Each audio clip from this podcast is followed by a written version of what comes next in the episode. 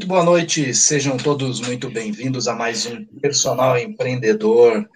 E antes de início, né, vamos agradecer aos nossos apoiadores, a Bliss Place, a Start Treinamentos, a Cardiomed, a Mais Educa Eventos e a Trainer Brasil, além da BioSmart.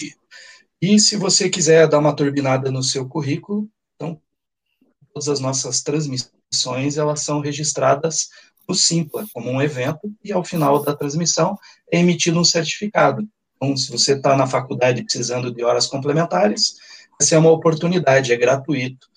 Ah, além disso, a nossa transmissão ela é gravada e gerado um podcast, né? Você vai poder ouvir no conforto da sua casa depois, ou no trânsito, dentro do carro, a hora que você quiser. Está no Spotify. E lembrando também que essa é uma transmissão simultânea, né? Ela é multiplataforma, a Twitch TV, para o Facebook e também pelo YouTube. E essa noite a gente vai conversar sobre como construir a sua carreira focada na experiência do consumidor, com o professor PhD Edivaldo de Farias. Muito boa noite, professor, seja muito bem-vindo. Olá, boa noite, obrigado. Boa noite a todos, boa noite ao Fausto, boa noite ao Leonardo e a todos que estão nos dando aqui o prazer da, da presença e da assistência é muito interessante é, a iniciativa de oferecer essa contribuição é, multiplataforma, como o Leonardo falou, ou seja, a pessoa realmente só não vai assistir se ela não quiser, porque a oferta de possibilidades de canais né, e a tecnologia nos traz isso. Você consegue fazer entregas por diferentes canais e fica muito no interesse da pessoa, do, do, do nosso consumidor, do nosso ouvinte, se ele quiser ou não é, estar tá atualizado, ou pelo menos pensar né, em, naquilo que vamos falar, obviamente, embora tenha essa coisa do como fazer, nós, de momento, em momento nenhum, a nossa proposta aqui é dar uma receita pronta. Eu até conversava ainda no, nos bastidores com o professor Fausto e com o Leonardo de que é, realmente nessa nossa noite, aqui nessa nossa conversa, que eu espero que seja rica para todos que estamos assistindo, porque para mim é, isso faz parte do meu negócio, faz todo sentido para a minha vida. É, a gente não tem a pretensão de fazer ninguém chegar a algum lugar, mas a gente com certeza oferece as condições da pessoa sair de onde está. Então, chegar num destino, seja ele qual for, começa com o primeiro passo. Esse primeiro passo, às vezes, é, é gerado com um desconforto, com um incômodo, alguma coisa que não está bom, ou o assento já não está mais tão macio, ou o calçado está apertado, e aí a gente vai em busca de uma coisa mais confortável. E essa coisa mais confortável, essa trajetória é exatamente a carreira profissional que nós vamos aqui conversar sobre isso. Agradeço imensamente o convite do Fausto, do professor Fausto Porto. Já sou um admirador dele de muito tempo, antes de conhecê-lo pessoalmente. Já admirava o trabalho dele, já adotei o primeiro livro dele sobre treinamento personalizado, virou livro referência na minha disciplina, no curso de Educação Física no Rio de Janeiro. E depois tive a grata surpresa de conhecê-lo pessoalmente e de saber que ele continuou nessa linha, nessa pegada, e que produziu agora um, um, outro livro também muito interessante, que eu estou digerindo, está muito bacana, e que ele oferece realmente uma perspectiva é, de um olhar empreendedor, um olhar empresarial para o nosso colega, o nosso é, profissional de educação física, o nosso treinador personalizado ou personal trainer. Então, obrigado aí a todos, obrigado, Fausto, obrigado, Leonardo, pelo suporte, pelo apoio, e vamos lá. Maravilha. Boa noite, Fausto. Como é que você está? Como é que estão as suas expectativas para essa noite? Boa noite a todos, né? É, é muito, realmente, o, o professor Divaldo é, é, um, é um achado, né? Enfim, o que a, a, cultura, o formato da carreira, o que impressiona na questão da, do que eu fui é, vocês sabem muito bem que eu comecei a investigar, né? Investigar ali o que, que nós podemos aprender, quais são as, as linhas, né? E o que, o que me chamou mais atenção do, do, do, do currículo do professor é essa questão de uma formação fora, no exterior, outras experiências, né? Eu, eu acredito que a, o, o, somatório de tudo que, que ele construiu na carreira dele, daqui a pouco eu vou perguntar um pouquinho mais sobre, sobre isso, nos fez uma, uma nos trouxe uma visão muito rica, né? E eu vejo que ele olha para o mercado e para a educação física é, de cima e de fora. que são coisas interessantes para nós fugirmos daquele famoso mais, mais do mesmo. Né? Mas as minhas expectativas, está aqui o meu bloquinho, está aqui a minha caneta, depois eu quero eu quero meu eu quero aí meu, meu certificado que isso aí vai para a parede, vai ser uma noite muito muito especial. Então eu também é... tenho direito ao meu, né? O meu certificado também. O, o, bom aqui, o bom aqui é a síntese de tudo que nós tivemos conversando, do que as pessoas é, fizeram de perguntas para nós conversarmos, e aqui a gente está fugindo, né, Fausto, dessa coisa de que é, a, a, coisa da missa. Um fala e todos só ouvem e dizem amém no final. Não é isso. É uma Não, coisa assim, tem algumas coisas para compartilhar, algumas percepções, longe de que elas sejam consenso, com certeza. Eu costumo dizer, Leonardo, eu já preparo antes assim, olha, é possível que eu fale algumas coisas que gerem desconforto. Não chega a dar enjoo, tonteira, vômito, não chega a isso, mas gera desconforto porque eu faço perguntas é, eu coloco algumas interrogações em outras situações que as pessoas colocam ponto final, ponto de exclamação. Então, eu vou pode, levando ficar... algumas questões por aí. Quanto a isso, pode ficar tranquilo aqui. A, a ideia é como se, se a gente estivesse em uma cafeteria falando é do nosso trabalho, daquilo que a gente gosta, daquilo que a gente ama, né? Tem a paixão, que é o, o Fausto já falou, a nossa cachaça, que é a educação isso. física.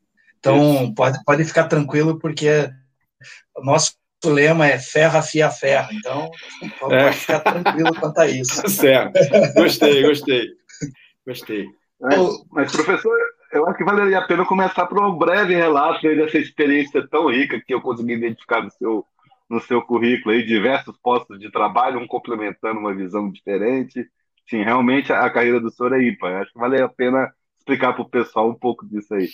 É, eu vou ser breve, porque, bom, primeiro a pessoa começa a perceber que eu já nasci tem muito tempo.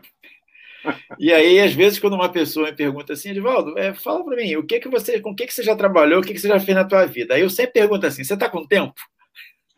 Porque se você não tiver com tempo, é melhor a gente marcar um café em outro horário para poder falar. Eu vou ser breve, Fausto. A minha trajetória profissional, eu comecei a trabalhar, é, a minha primeira profissão foi na área da química era da Química Industrial e Química Têxtil.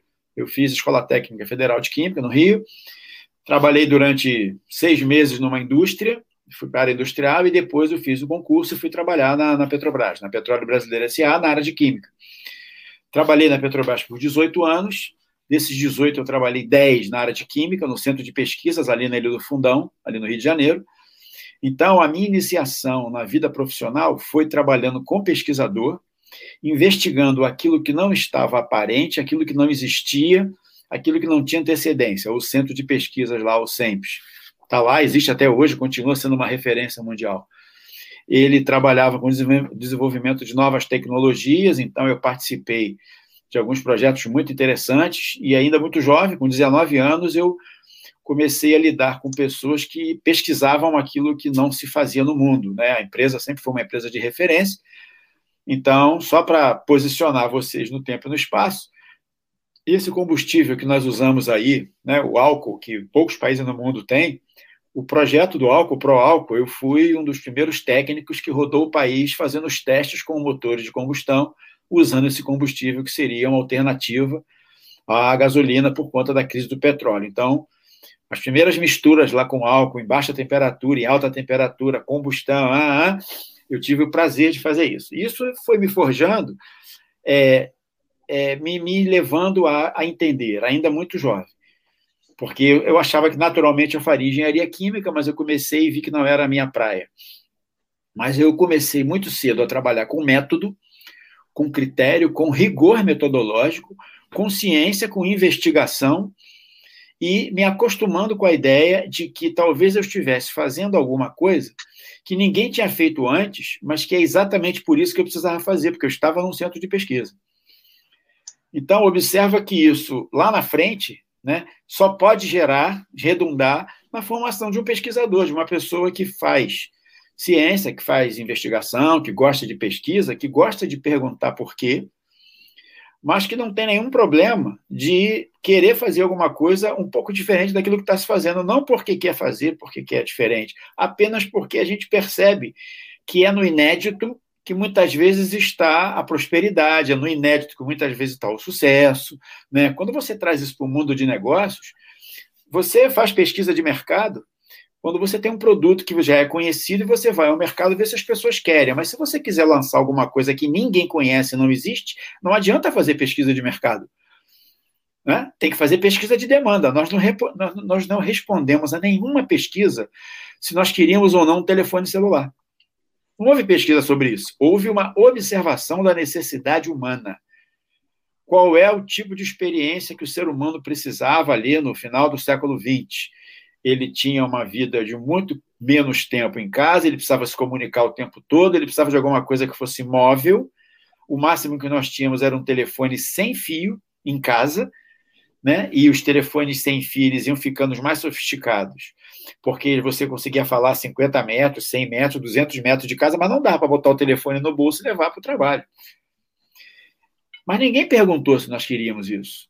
Alguém percebeu. E a ciência ela caminha um pouco assim. Bom, e aí eu percebi que não era engenharia química a minha área. Eu comecei e vi que não era nada disso, porque eu, eu também tinha uma vida voltada para o esporte, né? Sou judoca desde muito cedo, desde de 9, 10 anos de idade, e eu sempre tive muito interesse pelo esporte. E aí eu vi que na química não era bem o que eu queria, que eu gostava de química, mas não tinha vontade de ser engenheiro químico, de química industrial, nada disso. Gostava muito dessa coisa voltada da química para os seres vivos. E aí decidi fazer biologia porque eu me encantei com bioquímica. Decidi fazer biologia, fazer a faculdade de biologia. Aí comecei a ver um monte de coisas que eu também não tinha vontade de trabalhar com aquilo, mas já trabalhava na indústria do petróleo, né? fazendo uma faculdade já para sim, tocar minha vida. Isso 20 anos de idade.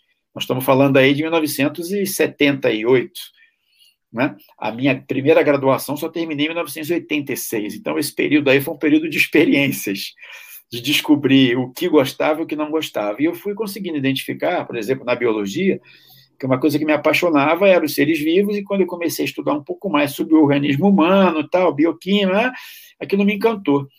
E aí eu comecei a ter disciplinas comuns com o curso de Educação Física, na Universidade Gama Filho, na saudosa Universidade Gama Filho. Aí eu comecei a ver, e quem dava as disciplinas eram profissionais de Educação Física. Aí eu olhei e falei assim, é isso que eu quero. E aí me transferi para educação física, né? Mas aí tive que me transferir de universidade, enfim, porque o horário eu já trabalhava, trabalhava em escala na Petrobras, e aí não dava para fazer faculdade de dia, aí fui fazer Castelo Branco. E aí me encontrei, né? Me encontrei, obviamente, levei, continuei trabalhando na química, mas levei todo o conhecimento da química, todo o conhecimento das ciências exatas, né? Não, não, não tive dificuldade com isso, mas comecei lá na Faculdade de Educação Física a aplicar aquilo tudo no, é, no organismo humano. E observa, embora tivesse uma vida lá do esporte, do judô, eu nunca tive vontade de trabalhar com atletas. Eu, não era o alto rendimento que me atraía, me atraía o desenvolvimento da pessoa, como é que você melhora, condicionamento físico, como é que você faz, essa era uma coisa... E não tinha tanta investigação nessa área, né? Na Castelo Branco, que era um ótimo curso de educação física, numa faculdade particular, porque nas públicas o curso era horário integral e eu já trabalhava, não, não, não podia. E é interessante que na Faculdade de Educação Física tinha um professor, um professor, que era especialista, ele tinha feito uma pós-graduação lato senso. E ele era visto como um cara de outro planeta, porque ele era o único cara que era pós-graduado. Então eu tive aula numa boa parte do meu curso só com graduados. Hoje é muito provável que a grande maioria dos profissionais de educação física que se formaram recentemente tenham tido aula só com mestres e doutores. Então, nós fomos invadidos né, por essa necessidade de continuar investindo na ciência e tal. E eu digo isso para o meu aluno: digo, você não tem noção do quanto você tem de sorte de hoje você ter aula com pessoas que têm muito mais estrada, têm uma trajetória muito maior, têm uma investigação, têm uma experiência com investigação Bom, e segui fazendo a faculdade, e aí aquilo gerou um conflito na minha cabeça. Eu tinha um emprego, tinha um ótimo emprego numa empresa né, estatal, entrei por um concurso público nacional e queria seguir a carreira da educação física. Eu comecei a trabalhar nos intervalos, trabalhar nos finais de semana, terminei a faculdade fazendo estágio sábado, final de semana, enfim, aquilo gerou um, um conflito na minha cabeça, me custou quase dois anos de terapia porque eu já sabia que eu não queria seguir naquilo, porque na empresa do petróleo eu não tinha onde seguir na minha carreira, e eu decidi ir embora. Eu decidi ir embora, comecei a ter cada vez mais vontade de ir embora da empresa.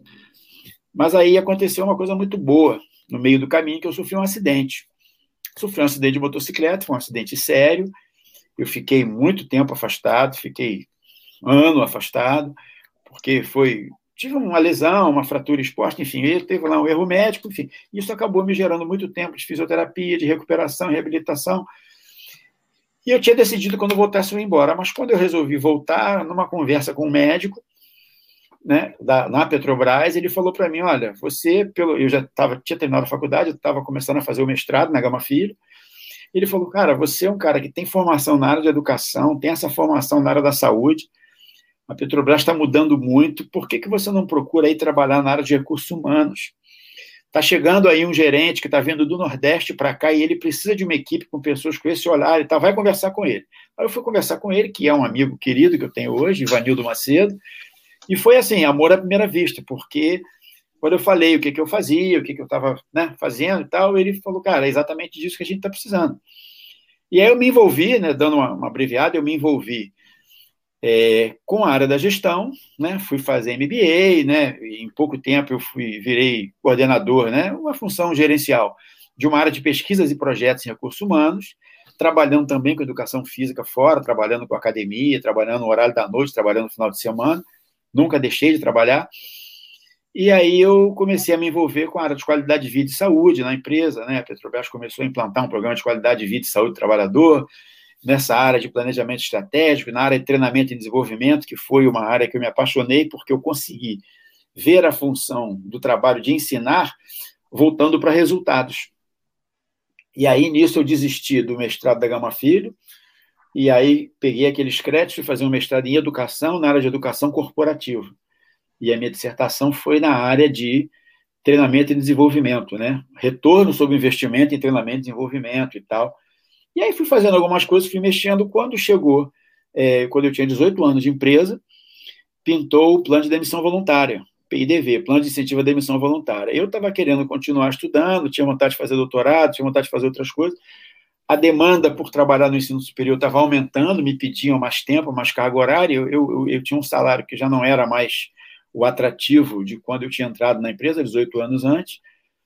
E aí eu aderi ao plano, tive dificuldade lá para sair, porque como eu tinha uma função né, que considerava que era estratégica, e não queriam deixar eu aderir, enfim, eu consegui sair da empresa e continuei na área do ensino superior, na área da pesquisa, na área da graduação, da pós-graduação, aí comecei a fazer um trabalho de consultoria na área de treinamento, e comecei a olhar para a educação física, a minha área do coração, vendo que coisas que já eram muito comuns no mundo corporativo, de outras empresas, empresas de serviços, de outras áreas, a gente nem falava disso. Então, eu via que a academia, os caras, os donos de academia, eles não investiam em capacitação profissional, não tinham planejamento estratégico, eles não tinham nada disso. Isso era uma coisa que já era trivial. E aí eu entendi que ali talvez fosse a minha contribuição. Fosse a minha contribuição, que era levar para a minha área, né, para a educação física, uma área, um segmento bilionário, uma contribuição do mundo de negócios. E aí fui fui seguindo nisso, fui fazer um MBA, fui estudar a gestão. A Petrobras já tinha pago para mim um MBA, eu fui fazer outros. E aí foi uma coisa muito interessante. E daí para frente eu continuei no ensino superior e estou nisso até hoje, né? E aí já fui fazer o meu doutoramento lá na área de porque eu queria estudar gestão, eu queria meu negócio, é, a minha pegada era muito qualidade de serviço, a relação de lealdade do cliente, qualidade no serviço, qualidade da entrega. Eu queria ver isso dentro das empresas fitness porque eu descobri, né, comecei a ver IRSA, tudo isso, falei, gente, isso é um segmento milionário. Como é que pode nós não termos é, a, a robustez das empresas com o que a gente gera de dinheiro, de grana? E aí procurei no Brasil, não consegui. Um doutorado que tivesse é, essa, esse olhar de negócios, né, do business, aplicado ao mundo do fitness, ao mundo da qualidade de vida, dos esportes. Aí fui, fui fazer em Portugal lá na Universidade de Trás-os-Montes e Alto Douro, lá na UTAD. E aí é amplo, é ciência do desporto, mas entenda desporto, todo, toda e qualquer atividade voltada para a nossa, para nossa profissão, e dentro disso uma área de qualidade em serviço, e aí é, e uma pergunta que eu nunca consegui responder, eu já até contei isso para você, Fausto, que os meus orientadores perguntavam como é que pode você ser o segundo país do mundo em números de academias e não ter uma escola de negócios para formar executivos em fitness? Eu digo assim, olha, eu não tenho resposta para dar para essa pergunta. E aí, quando trazia alguns dados, algumas coisas do que, como fazemos, surpreende o mundo, porque você olha assim, como é que pode um segmento, um país desse, um país próspero desse, um país grande, rico, que tem essa pujança no segmento, né, é, é, não ter um investimento nesse foco, nessa área da formação do executivo do fitness, do profissional é, voltado para o mundo de negócio, né, o fitness business. E até na minha banca mesmo, os, os professores que eram de outras universidades, porque eles vêm de outros lugares, eles me perguntaram isso de mais de uma forma diferente, como você explica, como é. Virou assim meio que uma troca de informação, porque eles é, era o segundo país do mundo em número, era o décimo em faturamento, e vocês não têm uma, uma formação. A primeira pergunta do membro da minha, do meu júri foi por que eu fui estudar lá, se eu sou o segundo país do mundo. Por que estudar no, país? E aí tem toda a explicação e tal, enfim. E aí, dessa banca, eu já fui, eu recebi um convite de um membro do júri para desdobrar o meu estudo lá no pós-doutoramento. Eu fui para uma outra universidade, lá na, também em Portugal, na beira do interior, na UBI, na cidade de Covilhã, na Serra da Estrela. Só que lá não era na área do desporto, era na escola de gestão e economia. Tem uma escola de gestão e economia. Na entrevista para apresentar para o meu orientador do pós-doutorado, a primeira pergunta que o cara me fez, adivinha qual foi? Quantas escolas de negócios tem no seu país voltadas para o fitness? Quantos mestrados, quantos doutoramentos, quantos MBAs? Entendeu? E, e aí foi nisso. Então, depois disso eu continuei é, nos meus trabalhos e aí fazendo, investindo na área do treinamento. Ou seja, hoje eu procuro fazer a síntese de tudo que eu já que eu já fiz, já estudei, estudo ainda, mas tem algumas coisas que a gente não consegue entender. E nisso tudo, é, a preparação do profissional, da carreira do profissional, né, essa é uma coisa que eu sempre me questionei dando aula na graduação, que o meu aluno, eu tinha a sensação de que formava o aluno para um mundo que não existia mais. Porque ele saía da universidade, ele não sabia sequer como é que ele participava numa entrevista, ele não montava um currículo. E eu sugeri uma disciplina no curso e foi aceita, e ela vigorou durante muito tempo, que era gestão de negócios e projetos em educação física.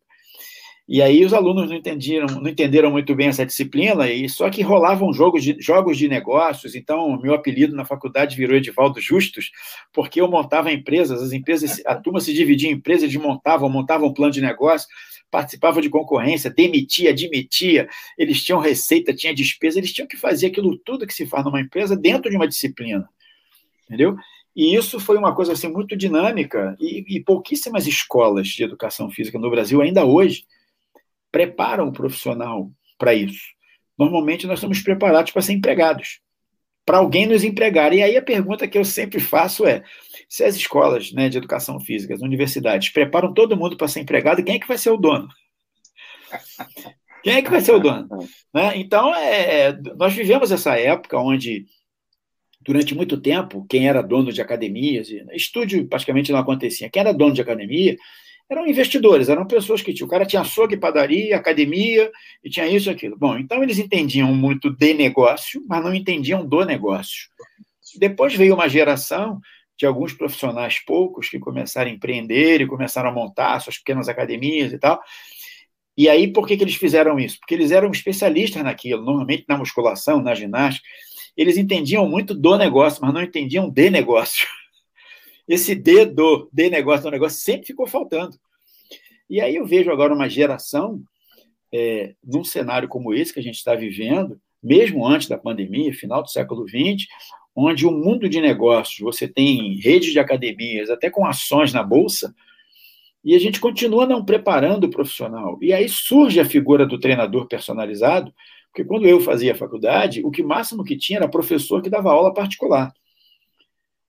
E aí o meu aluno hoje, ele tem vontade de ser treinador personalizado, muitos colegas migraram para isso, mas me parece que muitos ainda vão para isso, eles são uma empresa, são um negócio, até vou falar disso um pouquinho no material que eu preparei, mas eles continuam pensando como empregado. É, eu falava para você no início, e vou repicar aqui, há três anos atrás eu fiz uma pesquisa orientei uma pesquisa de, de, dois alunos de graduação sobre o treinamento personalizado, treinador personalizado. Eles foram em busca de verificar quais eram as providências, o que que o treinador personalizado fazia para poder gerir a sua carreira, como é que ele se via, como é que ele se pensava, e, e eles pegaram a questão do dos equipamentos, da, dos recursos que o treinador personalizado tinha, investigaram outras coisas também. É, quantos eram pessoas jurídicas, quantos tinham é, uma estratégia de previdência, foram fazer essas perguntas. Mas me surpreendeu quando eles foram para mais de uma centena de treinadores personalizados entre Jacarepaguá, Barra e Zona Sul, no Rio de Janeiro, e apenas 12% tinham os recursos mínimos para fazer avaliação do resultado do seu treino nos clientes. Então eu ficava pensando assim, como é que eu posso querer entregar, vender um serviço e dizer que o meu serviço dá resultado se eu não mensuro esse resultado? Vai pelo aí muito a palavra que surgiu muito era que eles faziam isso pelo feeling ou pelo feedback do cliente. Então, se a calça entrar ou se a calça não entrar, se tiver mais apertada, esse é o parâmetro de avaliação. Entendeu? Então é, é, é, é difícil. E aí é, isso começou a mostrar, e isso começou a me incomodar no sentido, no sentido científico da coisa, né? No sentido de que eu acho que a gente precisa contribuir. E aí, é, é, quando entra a temática, quando eu disse a você que gostaria muito de participar, quando você me convidou, porque eu acho que a figura do treinador personalizado, personal trainer, talvez seja um momento da decolagem da nossa profissão. Né? Tem aqui alguns, alguns argumentos que eu, que eu preparei, algumas coisas que eu preparei, mas não dá para usar esse modelo mental que está vigorando, porque é, é, muito pouco provável que a gente consiga é, perpetuar-se no mercado. Entendeu? Então, eu, eu acho que é, é isso, e a minha trajetória acabou me levando para me preocupar, para oferecer esse tipo de contribuição. Eu já fui treinador personalizado, mas eu, assim, meio que me especializei em trabalhar com pessoas com deficiência, então tive clientes na terceira idade, já eh, idade sênior, tive pessoas é, com deficiências mesmo, tive clientes com paralisia cerebral, jovens e adultos, tive trabalho com pessoas com síndromes, e a personalização sempre veio acompanhada, e eu fui orientado nesses trabalhos por pessoas não da nossa área, por pessoas da fisioterapia e da medicina, e todo o meu treinamento, todos os trabalhos prescritos, tinha sempre um protocolo de avaliação onde eu tinha que prestar conta do que, que eu estava fazendo, identificando quais eram as perdas, quais eram as potencialidades, agindo na potencialidade e mensurando o que estava gerando de ganho. Até porque eu tinha que dar feedback para a família. Então, é, eu não treinei, realmente, eu nunca treinei tchutchucas. Eu nunca treinei sabirilas, né? Sabirilas são perna de sabiá e tronco de gorila. Eu nunca treinei essas pessoas. Eu treinei pessoas que precisavam efetivamente. E para mim era normal, absolutamente normal, eu mensurar o resultado que eu estava fazendo, porque eu aprendi isso lá atrás, na química. Eu não posso entrar com ácido, né, misturar com uma base e não medir quanto tem de um sal, quanto tem de água, para saber se aquela minha, se existe o equilíbrio que na química chama estequiometria, se o que tem de um lado tem do outro, se aquilo ali está sendo uma coisa efetiva, se está dando resultado, se eu estou chegando onde eu quero. Então tem que controlar todas as variáveis. Lá controlava a temperatura, a pressão atmosférica e tal. No nosso caso, controla a pessoa, está um programa de emagrecimento, nós tivemos muitos disso na pesquisa, pessoas que trabalhavam focado em emagrecimento e que não usavam nenhuma ferramenta para mensurar se esse emagrecimento estava acontecendo. Era emagrecimento de quê? Era massa magra, era tecido adiposo, teste de força, como é que é, como é que faz. Então, nós percebemos assim uma situação é, muito incipiente ainda, muito muito frágil, né? E isso não é bom para nós, isso não condiz com o poder que nós temos de mudar a vida das pessoas, né? Então foi foi por aí. A minha trajetória é esse arranjo meio improvável da física, tipo aquela bola de gás quando você solta e ela sai, mas tudo tem a ver porque se você me perguntar assim, é, Edvaldo, me dá uma palavra que expressa o que você sempre é, faz desde que você começou a trabalhar. É resultado. Resultado. Se nós tínhamos um programa de exercício, de atividade física, de lazer, para levar para o homem offshore que trabalha nas plataformas, tinha um checklist enorme de coisas que estavam acontecendo e que nós tínhamos que reverter o quadro. Então, se os caras estavam aumentando de peso, porque estavam comendo comida hipercalórica, entrava o pessoal da nutrição, entrávamos nós, e aí tinha lá o profissional, hoje tem vários aí pelas plataformas prestando esse serviço. Mas aquilo não existia, aquilo foi, foi parte de um projeto da área da saúde ocupacional, com a área de recursos humanos, que eu tive o prazer de participar, de introduzir as academias. Mas não leva, adiantava levar as academias, adiantava levar a academia com os profissionais. E nessa época nem havia regulamentação da profissão, mas já eram profissionais que iam para lá, por quê? Porque O homem offshore estava trabalhando muito em situação de alto estresse, o que mais matava era o suicídio e o infarto agudo do miocárdio, exatamente por essas coisas da tensão, porque ele ficava 21 dias lá no alto mar. Então nós tínhamos que virar essa chave, e era com ações concretas e com medidas tangíveis. Então, eu, desde muito novo, eu entendi o seguinte: o que eu faço, eu tenho que medir o resultado, profissionalmente, né? Eu tenho que medir, eu tenho que mensurar isso, eu tenho que ter parâmetro. Então, onde é que tem indicador, tem norma, não tem, tem protocolo, tem ferramenta para medir, como é que é? É isso.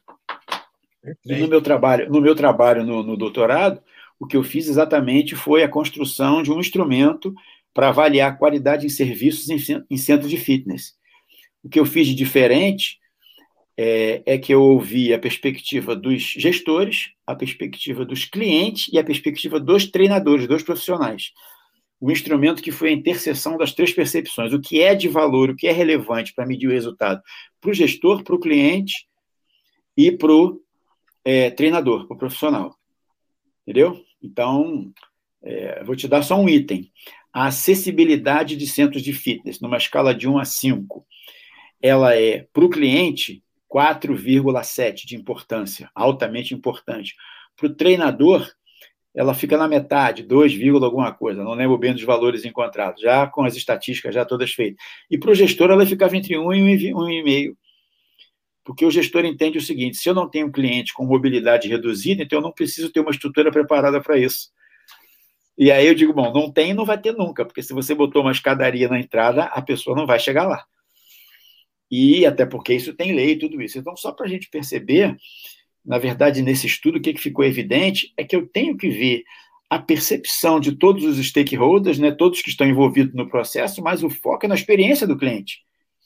É a experiência dele que vai trazer prosperidade para o negócio. É claro que se o cliente estiver satisfeito e o colaborador não tiver, aquilo não é um lugar bom de se trabalhar. Há um investimento em gestão de pessoas, uma coisa que a gente também não tem. Grande parte das nossas empresas não tem política de gestão de pessoas. Não tem. Então, é, eu digo assim, a gente está numa fase ainda meio amadora, sabe? Desde a, entre a fase artesanal e a fase amadora, na gestão dos nossos negócios, de negócios bilionários. De negócios bilionários. Então, minha trajetória, breve trajetória, é essa aí. Também eu estou falando para você o seguinte: eu comecei a trabalhar com 19 anos, como eu disse, né? Terminei lá e tal. Eu, eu completei, acabei de completar 62 anos. E nesse tempo todo, depois que eu comecei a trabalhar, eu nunca mais parei. Só parei para tirar férias, enfim. Então, quem mandou perguntar o que, que eu já fiz?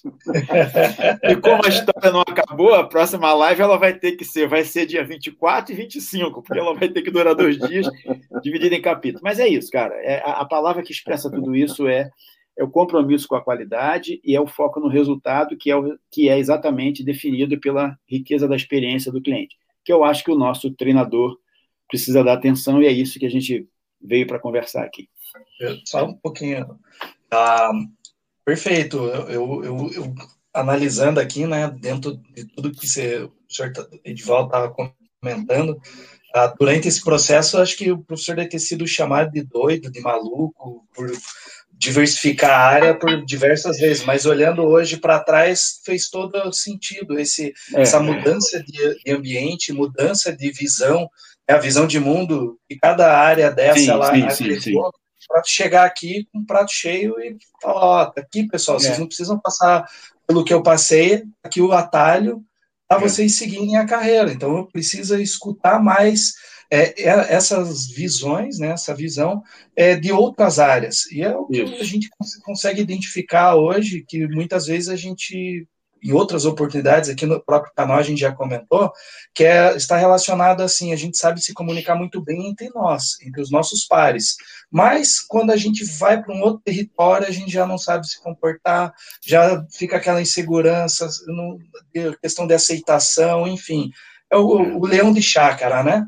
É, é, essa, é, essa é a ideia. Exatamente. Mas, dentro disso, a gente consegue enxergar uma luz no fim do túnel. Sim, até porque pessoal... se, se, tem muita coisa para fazer, é sinal de que tem um longo caminho a percorrer. E tem gente querendo percorrer, então vamos fazer.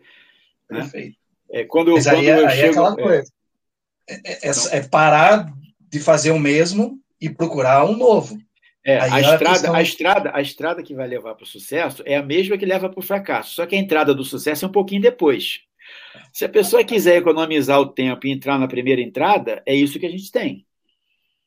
Poucos que começaram a se perguntar, será que eu preciso realmente entrar no primeiro atalho e foram um pouco mais à frente, são os que estão triunfando aí.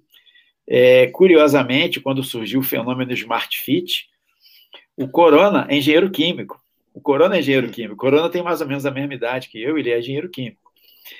E quando ele, a primeira apresentação que eu ouvi dele, eu falei, gente, esse negócio de química é bom, é, faz bem para a vida. Porque ele diz lá que o tempo todo está na cabeça dele a coisa da transformação. Entendeu? E aí, aqui não é nenhum elogio se o modelo Smart Fit é bom ou ruim. O fato é o seguinte: é um novo modelo de negócio que já tem alguns milhões de pessoas comprando no mundo inteiro. Então, no mínimo, a ciência nos exige que respeite quem já chegou nisso, aprenda, tira aquilo que você não considera adequado, mas veja que bastou seguir um caminho diferente que os resultados foram, foram outros. A nossa linguagem precisa ser uma linguagem, é, eu digo assim, sabe, Leonardo, mais empresarial. Perfeito. Não adianta eu conhecer, não adianta eu conhecer o humor da quitina da miosina é. e não saber como é que eu converto isso no resultado para o meu cliente e não saber como é que eu faço para ganhar dinheiro com isso. Perfeito. E, e o pessoal achando agora que a biomecânica e o, e o marketing digital que vai resolver tudo, né? É, porque essas coisas hoje, sabe, Leonardo, elas são pré-requisito para entrar no jogo. Eu, em momento nenhum, discuto, é altamente relevante. Eu tenho amigos do coração que são especialistas, mestres, doutores, pesquisadores nessa área. E tem que, isso tem que conhecer mesmo, ponto. Se não sabe nem isso, então não dá nem para entrar no jogo. Não bota nem a camisa para jogar, não bota nem o kimono. Mas saber isso só não providencia a prosperidade. Porque como é que faz para empresariar todo esse conhecimento? É, né? É, eu, eu, a gestão, né? exatamente, exatamente. É.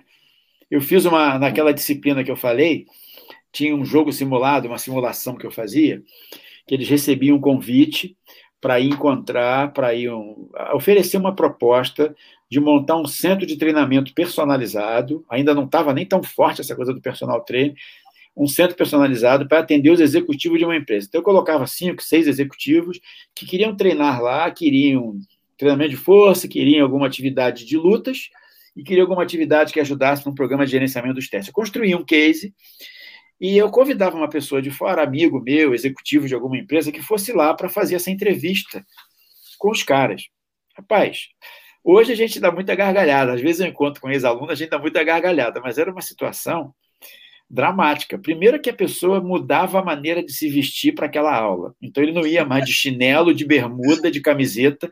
Aí eu olhava e assim: por que você vê assim, professor? Porque hoje tem uma entrevista.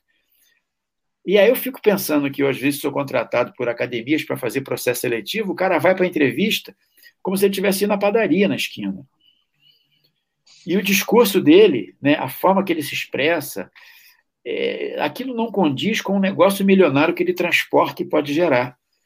E aí eles tinham lá que convencer o executivo de que o programa deles era o melhor. Rapaz! Olha, mas era muito engraçado dizer, mas por que eu tenho que contratar você? Ah, porque eu estou precisando. e por aí vai, entendeu? É minha, é minha necessidade, né? A minha necessidade. necessidade. É interessante é que muitos, muitos, muitos alunos é, se entusiasmaram com isso.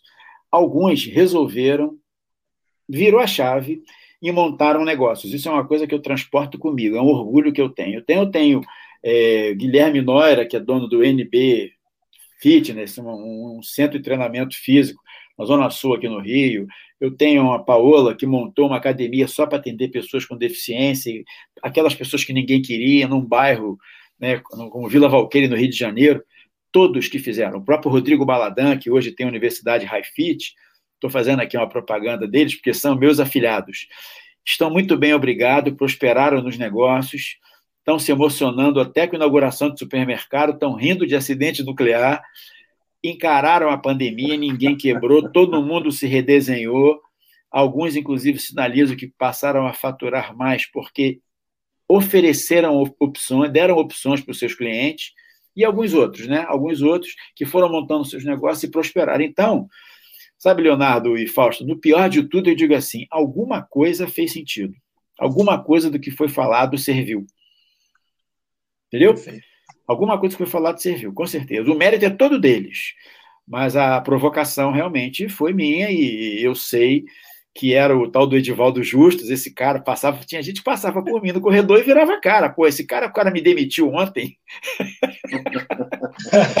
é, aí é, o cara me demitiu ontem, a pessoa fiquei com nota baixa. O, o, o, aluno chegava, Leonardo, chegava assim, se matriculou, tipo, três semanas depois do início da aula. Aí chegava, via aquele burburinho na sala, né, os grupos, as empresas reunidas. Professor, é, eu tô sem grupo. Eu dizia, não, filho, seja bem-vindo e tal. É, você não está sem grupo, não, você está desempregado monta o seu currículo, aquele, aquele, aquele, aquele, são gerentes das empresas e vai neles marcar uma entrevista para trabalhar.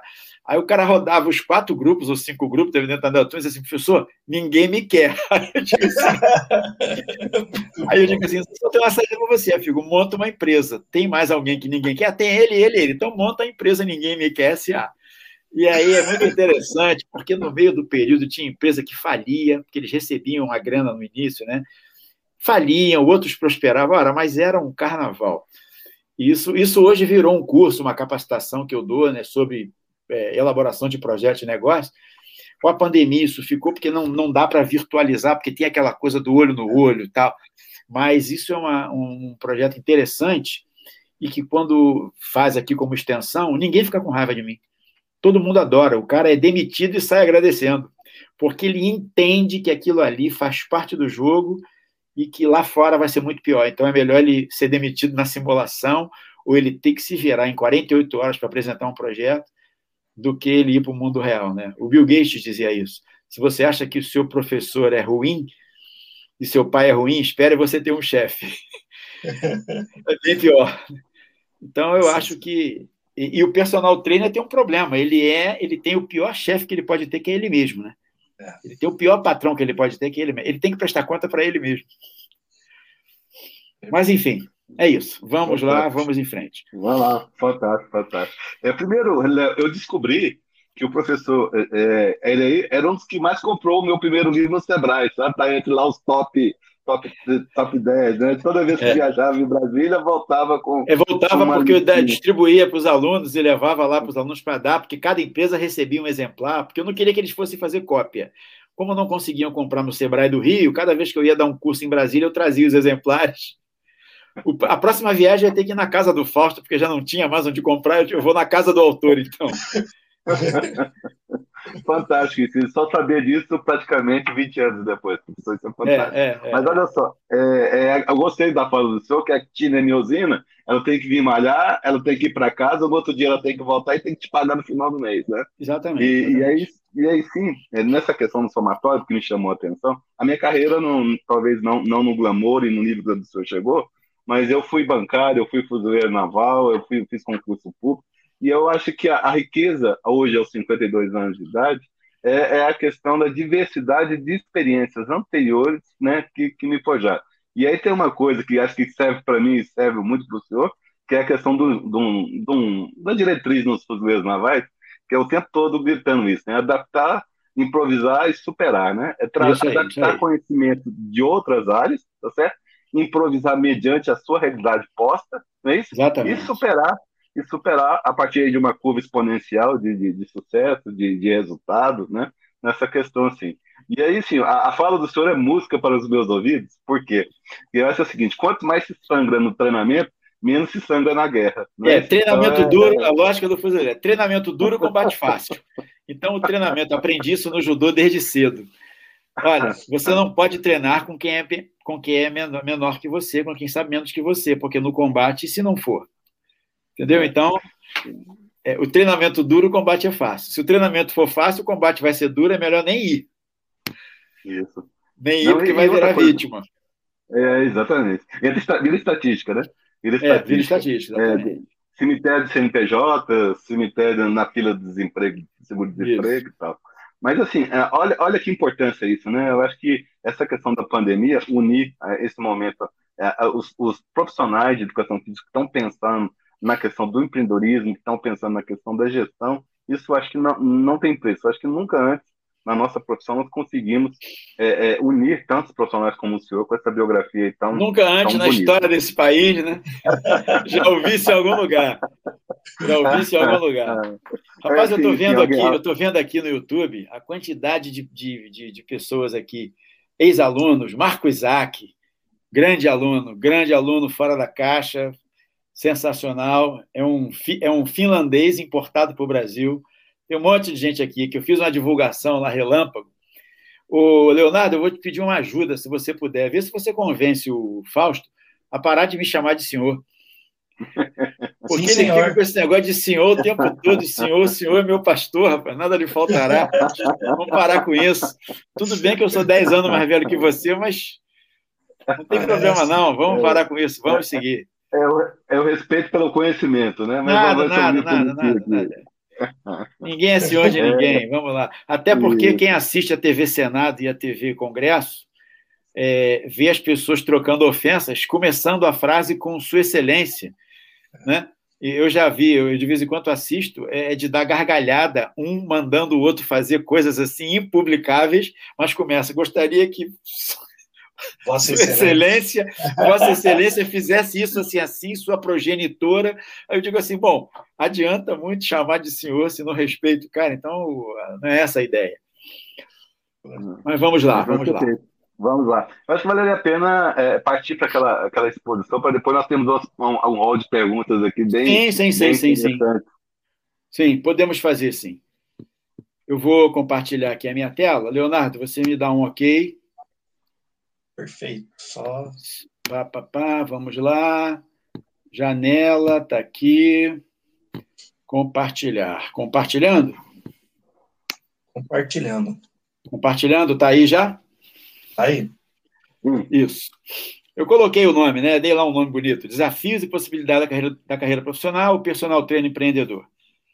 Bom, eu tinha colocado aqui um Quem Sou Eu, é, já falamos disso, mas eu só gostaria de dar um destaque aqui na quarta linha da minha experiência no fitness, né, que eu fui passando aí pela área de lutas, com judô, ginástica, como falei, para grupos especiais, trabalhei com treinamento de força, na área de musculação, né, que na época chamava musculação, atividades físicas coletivas e treinamento personalizado para pessoas com deficiência, tive uma experiência em escola, trabalhei em projetos sociais e dentro de comunidades, quando era mais tranquilo trabalhar em projetos sociais em comunidades, tive uma experiência na área da gestão empresarial, atividade de consultoria, atividade de mentoria. Bom, é, isso significa dizer, é, eu coloco isso para que os, quem está nos assistindo veja assim, eu não sou um teórico do assunto, eu sou uma pessoa que estuda o assunto, baseado na minha experiência prática, continuo fazendo papel de cliente nesses negócios quando eu quero entender melhor, e me surpreendo um pouco com a lógica que está na cabeça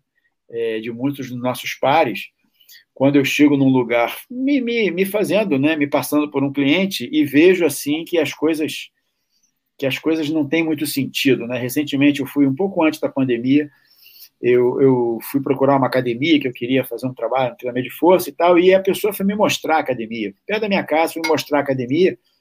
A minha vontade foi perguntar para ela se ela pensou que eu era cego, porque ela me mostrou coisas que estavam aos meus olhos eu comecei a fazer algumas perguntas sobre como é que era o treino, como é que era, né?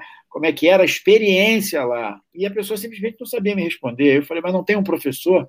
Ah, não, o professor ele só vem aqui dar aula dele e vai embora. Então ela me vendeu assim, que lá era um lugar onde as pessoas passavam, não era um lugar onde as pessoas davam resultado.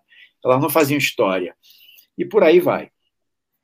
É, o meu amigo Ângelo Dias, professor Ângelo Dias, trabalhamos juntos durante anos, profissional de educação física também, ele fez essa postagem aqui numa fala do Valdir Soares, num programa que aconteceu recentemente, semana passada, lá da revista Empresário Fitness. Eu achei interessante, eu coloquei esse, preparei esse material aqui hoje, eu coloquei esse slide hoje.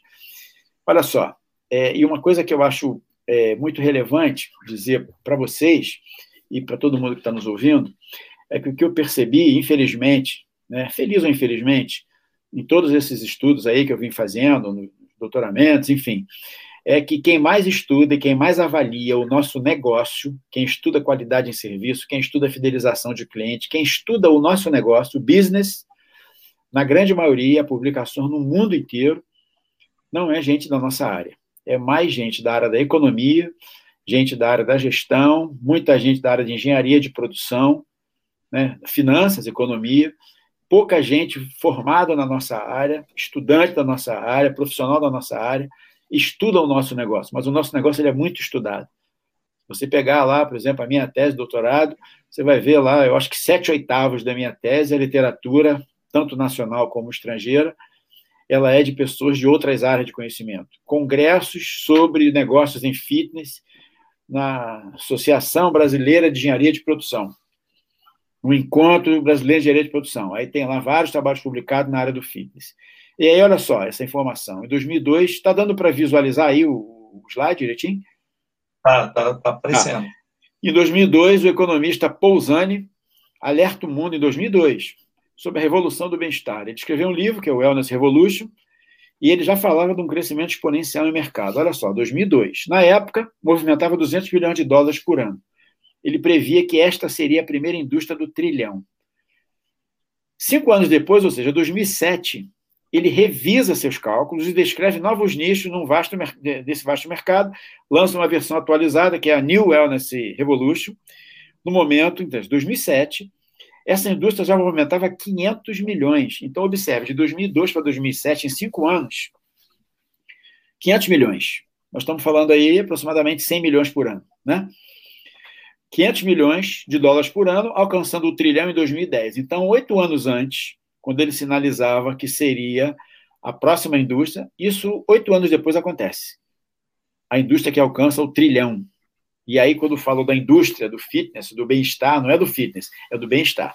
Isso foi dito por essa pessoa aí, o Valdir Soares, que é o cara que coordenava aí um evento top no Brasil, né, na área do fitness. Ele vem falando já disso, da revolução do wellness, né, que não é o fitness só, é o conceito de wellness, o conceito do bem-estar, e que ele alerta que talvez não estejamos preparados para lidar com essa nova demanda da sociedade, que é a busca pelo bem-estar, pela qualidade da sua vida, pela qualidade da experiência de vida.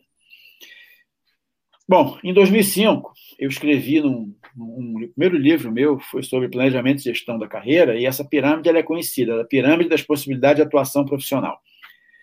É, Fausto, deixa eu falar. Se houver alguma pergunta que vocês acham interessante no meio do processo, coloca a pergunta aí que a gente responde, ok? Sem Perfeito. problema nenhum. Então, eu dizia assim: olha, nossa, nós podemos trabalhar na nossa profissão em quatro dimensões diferentes. Não é ou, é e. E eu construí com base nisso essa pirâmide. Essa pirâmide fala no primeiro nível, na base da pirâmide. Né? Eu vou ser empregado, a pessoa que é empregado, o vínculo é assalariado. O ganho do assalariado depende mais do empregador e do valor que o empregador dá ao trabalho do empregado dificilmente. É, não é comum você entrar numa relação empregatícia você dizendo quanto você quer ganhar. Quem atribui valor e preço normalmente é quem está empregando.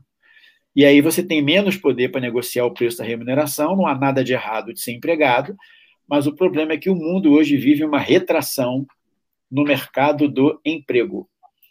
Eu costumo dizer, curiosamente, a pessoa que criou essa expressão mercado de trabalho eu não sei se ele era visionário, ele ou ela, não sei nem quem é que criou essa expressão, mas ele já enxergava longe, porque ele não falou de mercado do emprego, ele falou de mercado de trabalho.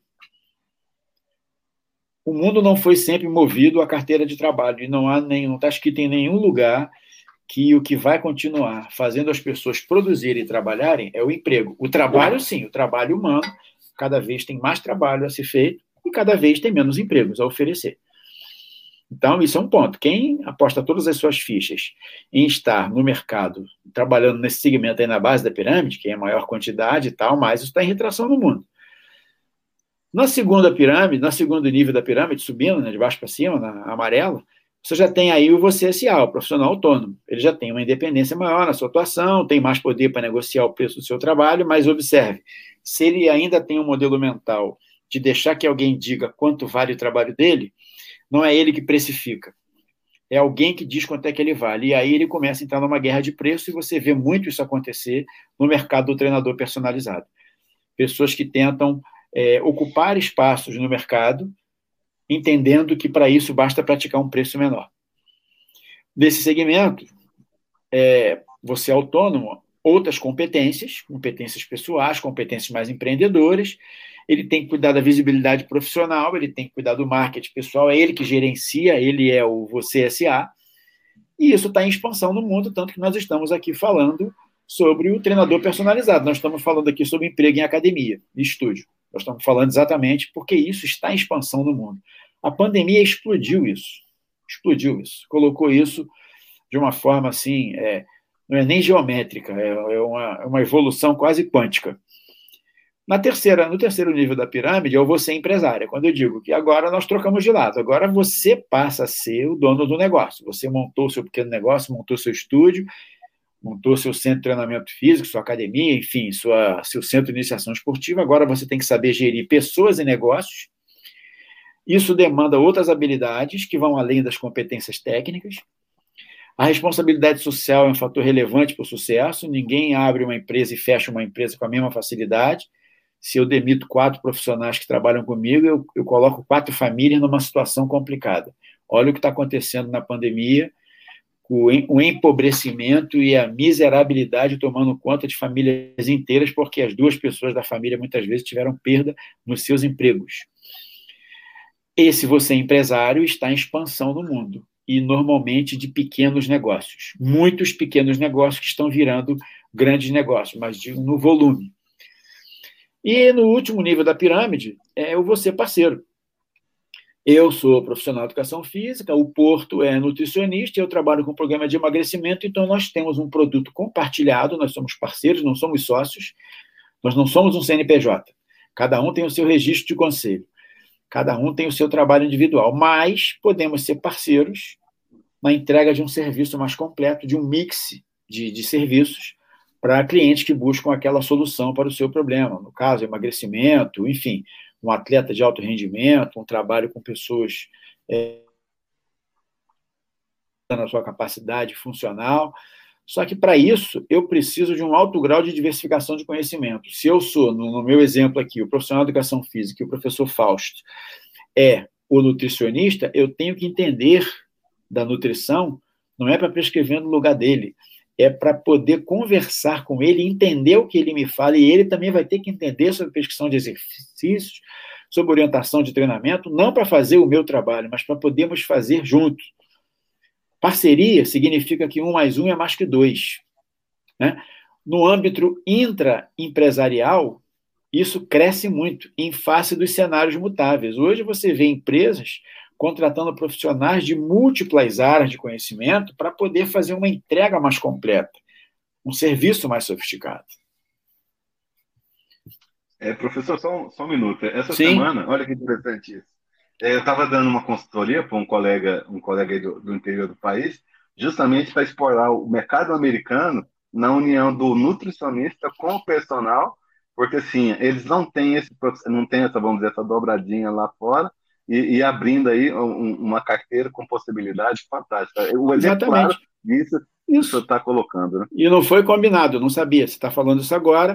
Agora, com as pessoas que se recuperaram, que foram acometidos pela Covid, que se recuperaram, estão sendo atendidos por seus médicos, seus clínicos, né, saíram tudo, né, estão retornando à sua vida, não estão retornando como estava antes, retornam, muitas vezes com algumas sequelas. Então, sabe-se, hoje a ciência é farta em mostrar que o exercício é um fator preponderante, esse médico não vai fazer prescrição, ele precisa de um profissional que trabalhe com ele, recuperando e recondicionando essa pessoa, trabalhando no sistema imunológico, fazendo com que ela recupere a sua qualidade de vida. Tem aí um pessoal da, da o, o, profissional da psicologia fazendo essa pessoa levantar, porque ela ficou com a autoestima baixa, porque talvez no acometimento da doença, dependendo do grau, né, dependendo da gravidade, do quanto essa pessoa sofreu com isso, ela saiu de lá combalida, ou seja, o ser humano ele é múltiplo em suas demandas.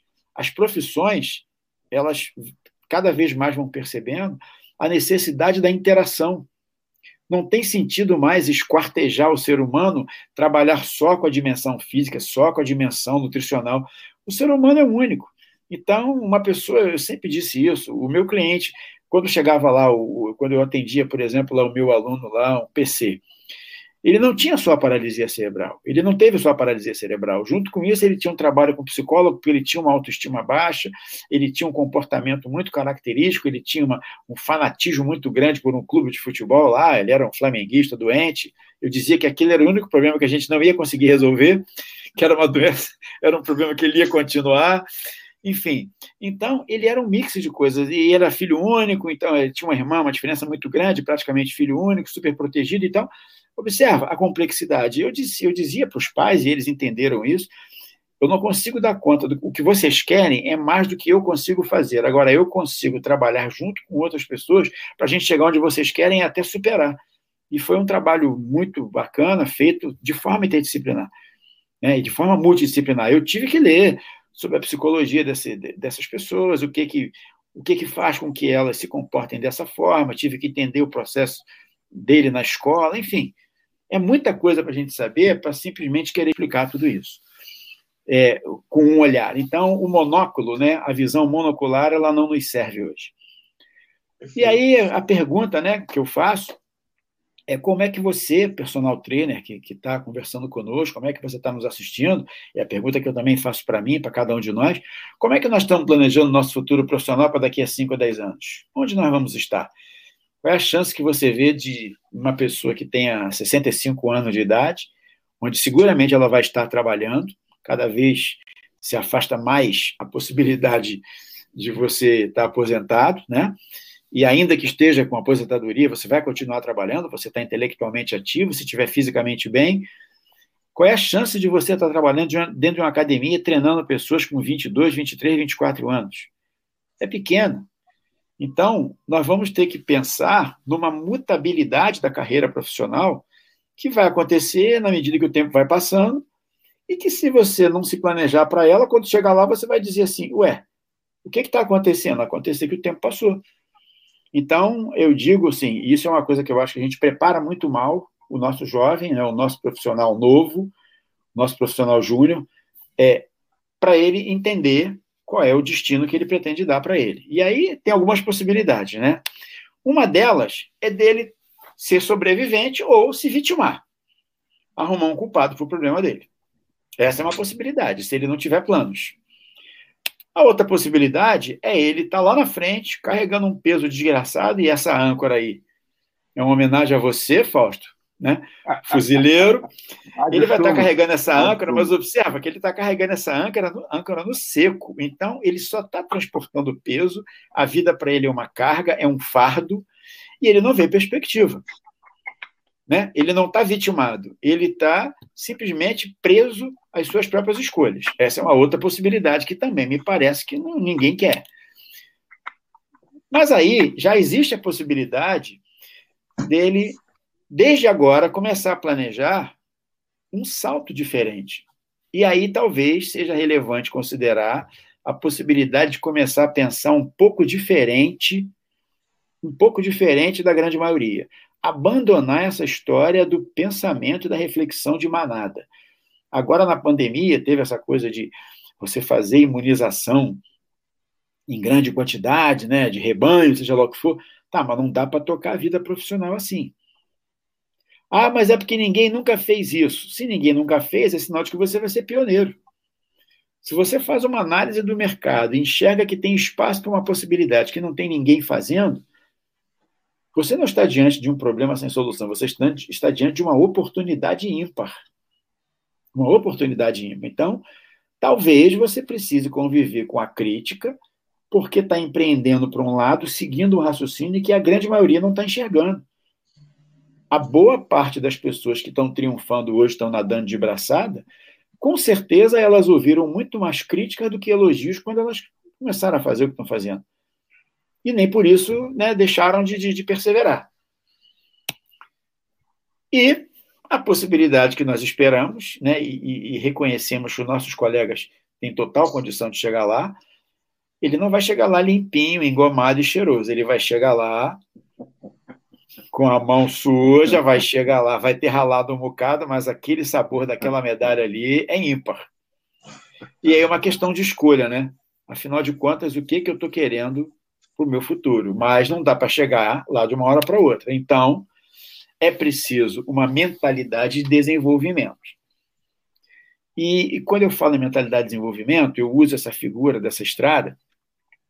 É, tá, até aqui eu faço a citação aqui no cantinho, é, é de um curso que eu fiz com o, o Karnal, o Leandro Karnal, ele usou essa figura e, e eu achei muito interessante, por isso que eu coloco ali, by Leonardo Karnal, foi adaptado.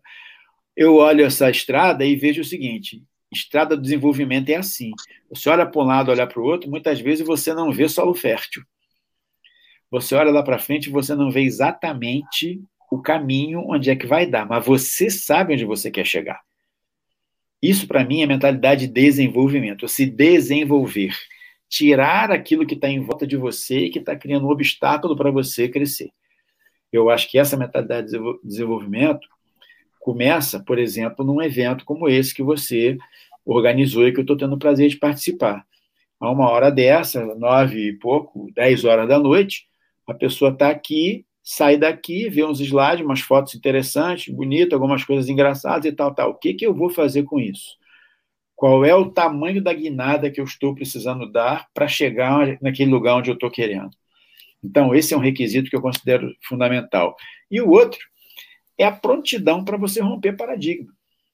E aí, o estado da prontidão, quando eu uso essa figura aí, é a prontidão muscular mesmo, é aquela coisa assim: você está pronto para lidar com o fracasso, você está pronto para ouvir não, para entender que talvez no primeiro momento que você começa a oferecer aquele serviço que quase ninguém ou ninguém oferece e que nem todo mundo vai sair comprando o que você tem para vender, mas que num espaço de tempo muito menor você talvez seja o único que está fazendo diferente, e esse vai ser exatamente o comentário das pessoas que viraram seus clientes. Fulano ou fulano está fazendo de um jeito que nunca vi ser feito antes. Isso está acontecendo hoje, cada vez mais. Para isso é preciso de um plano. Então é preciso mentalidade de desenvolvimento, é preciso prontidão para romper paradigma e é preciso ter um plano. É preciso que você faça um plano para sua vida. Né? Eu estou com um, um, produto, Fausto, que a gente deve lançar em breve, eu vou até divulgar, e você vai receber isso também para você divulgar para quem você achar que, que deve, que é um, um, uma capacitação sobre elaboração de um PDI, que é uma metodologia que eu desenvolvi, que é o Plano de Desenvolvimento Individual. E assim, onde você quer chegar? Como é que você quer fazer para chegar lá? Tem claro qual é o próximo passo? Então, qual é o teu plano? Até porque a gente aprende, somente quem lida com planejamento, com planejamento estratégico, os planos são feitos porque eles não são nenhuma garantia de que você vai seguir exatamente a risca, mas até para você saber o quanto você se afastou do seu plano, você tem que ter ele. Senão, amigo, é voo cego. Senão é voo cego. Olha o que, que acontece quando o piloto diz assim: não faça a menor ideia de onde estou. Esse está no sufoco. Ora, não, me afastei tanto da rota tal, sei que tem que fazer isso para retomar minha rota. Esse cara está fora da rota, mas ele está orientado. Ele tem um plano. Se ele não tem um plano de voo, não sabe para onde quer ir, nem o vento ajuda, todos servem. Então, eu acho que ter um plano é fundamental e, por incrível que pareça, os nossos pares, que são treinadores personalizados, eu tenho observado isso, conversado com alguns, participo de alguns grupos de WhatsApp, é impressionante a falta de orientação, não porque eles não sejam capazes, porque eles não foram preparados para pensar num negócio próprio. Eles, eles é, muitos ainda se veem apenas como meros prescritores de treino, não estão entendendo a riqueza daquilo que eles podem trazer para a vida da sua clientela. Ele é muito mais do que um orientador de treinamentos. Ele é muito mais do que isso. Ele está fazendo uma intervenção na vida dessas pessoas. Eu trouxe esse material aqui de uma conferência a última conferência foi a 41ª, que acontece no MIT e com a escola de Harvard, né? A Brasil Conference é, acontece todo ano, pessoas, é um evento realizado anualmente, quer dizer, esse ano no, é, é virtual, foi virtual, pela comunidade brasileira de estudantes em Boston. Eles fazem encontros com líderes e representantes do Brasil, alguns empresários brasileiros estão sempre lá, para buscar soluções inovadoras para pensar o futuro do país. Os caras vão estudar, vão para vão Harvard, vão MIT e vão discutir né, é, questões ligadas ao desenvolvimento do país. Ou seja, são pessoas que vão fora estudar, buscar se capacitar para tentar trazer soluções para o país. Isso está expresso nesse livro que está aqui na esquerda, que é Organizações Exponenciais, desses dois autores aí, Salim Ismail e Yuri Van Guest. E eles colocaram aqui, né, a síntese desse livro é esses novos skills, né, que eles chamam de skills fundamentais, para o novo trabalho. E eles vão elencando aqui coisas que, se você olhar, quase nada disso aqui está nos nossos currículos.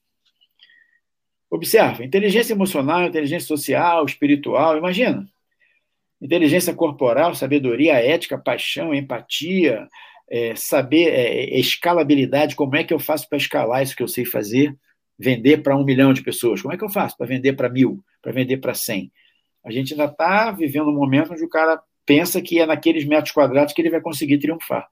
Quando ele não percebe que aquilo ali, na verdade, virou uma gaiola dourada. É bonito, é dourado, mas é uma gaiola. Ele só consegue vender, ele só consegue ter cliente naquele espaço que ele tem ali.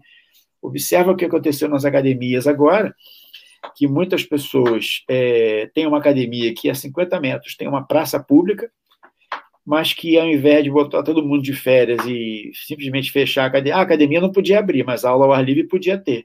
Quantas academias foram o ar livre? Eu fiz até uma, uma, uma postagem disso, numa postagem tradicional, que eu faço toda sexta-feira, amanhã é dia, que é a pergunta da sexta-feira, sexta-feira da pergunta.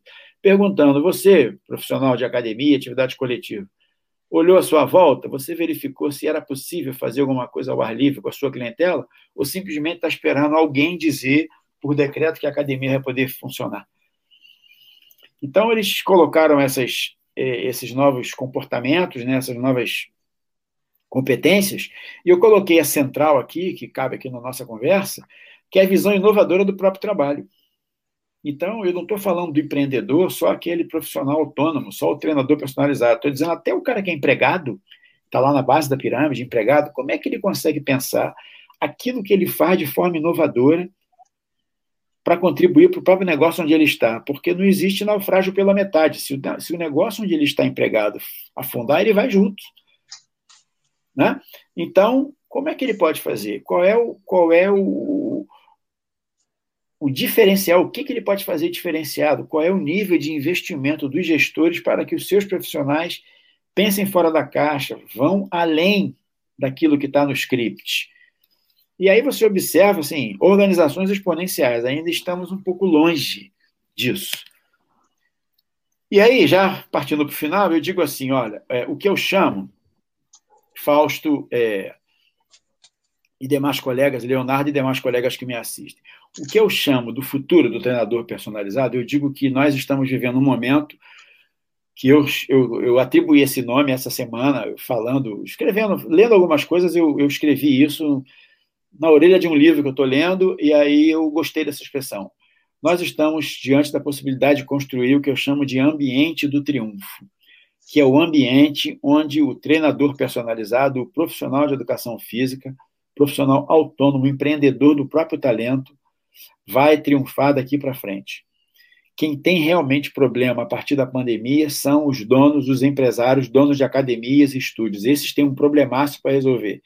Eles levaram muito tempo comprando equipamentos, renovando materiais, pagando isso em dólar, trazendo container de bicicleta, de esteira e tudo isso. De uma hora para outra, eles se viram numa situação que eles não tinham onde guardar, porque não podiam usar todos, porque a, as medidas sanitárias mexeram nos, nos layouts. Então, mais do que nunca, nós acabamos de assistir uma realidade onde menos virou mais.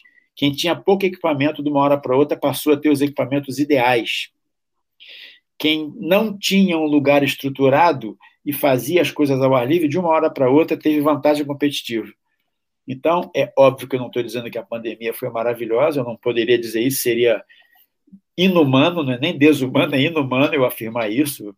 Só essa semana, de segunda-feira até hoje, eu perdi mais dois colegas, mas ela criou um ambiente que eu acho que é o ambiente do triunfo do treinador personalizado. Por quê? Porque eu digo o seguinte: a nossa clientela tem as suas que eu chamo de objetividades materiais. Emagrecimento, força, é, disposição, qualidade do sono, VO2, tudo aquilo que a, o conhecimento técnico nos ensina e que temos que conhecer muito, temos que ser muito bons nisso. Isso é que eu chamo de objetividades materiais, aquilo que a pessoa quer, o tangível, ela consegue medir ela quer emagrecer, ela quer ficar forte, ela quer melhorar a capacidade cardiorrespiratória, quer ganhar performance no esporte, quer que aquela, aquela garotada aprenda o gestual esportivo, ele tem que aprender o drible, o saque, o chute, seja lá qual for a modalidade. Isso é o que eu chamo de objetividade material. Mas as pessoas têm, e a pandemia vem mostrando isso para nós, numa dimensão maior, por isso é que as duas, as duas elipses aí, a amarela é maior, as subjetividades humanas. Eu, há pouco tempo, é, fiz uma palestra falando de uma pesquisa que eu vim fazendo, usando a internet mesmo, ouvindo clientes de academias e perguntando o que, que eles esperavam na reabertura das academias. Foi surpreendente ouvir que o que as pessoas menos estavam esperando era a aula em si. Elas estavam esperando exatamente aquilo que lhes foi tirado por tudo isso que a pandemia proporcionou. Elas estavam querendo ser ouvidas, estavam querendo interagir, rever as pessoas, ter bem-estar, novidades, porque observa, o cliente de academia antes, ele comparava no máximo com outra academia. Agora ele passou um ano treinando em casa, usando criatividade, dependendo do profissional que o treinou, ou da profissional que o treinou, ele usou até peso do próprio corpo, sem ter recurso, porque ele tentou comprar e às vezes não conseguiu, e conseguiu ver alguns resultados que ele queria. Agora, quando ele volta para a academia, talvez ele não suporte aquela aula todo dia igual o que significa dizer que quem ofereceu serviços personalizados de fato, personalizado, persona, a cada um segundo suas peculiaridades, pode se sentir mais confortável até treinando online. E quando puder ter presencial, vai querer fazer presencial com aquele profissional. Isso entra nas subjetividades humanas. E o, no, no, meu modo de ver, o treinador personalizado ele está aqui, ó, na interface, na interseção dos dois. E aí, ó, juntando o azulzinho com o amarelo, a interseção é o verde. Está aqui orientando na imagem, não sei se está perceptível para todos. Orientando, está aqui uma pessoa já da, da faixa etária 50 a mais, forte, fazendo um trabalho lá com, com, com peso, contra a resistência, e lá o jovem, o treinador orientando.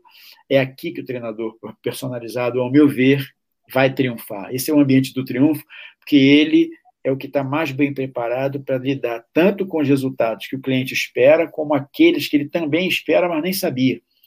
As subjetividades humanas. Então, ele, de uma hora para outra, ele se sente mais acolhido, mais atendido. Para finalizar, é, assim, finalizar essa fala aqui, mas estamos abertos aí para continuar falando.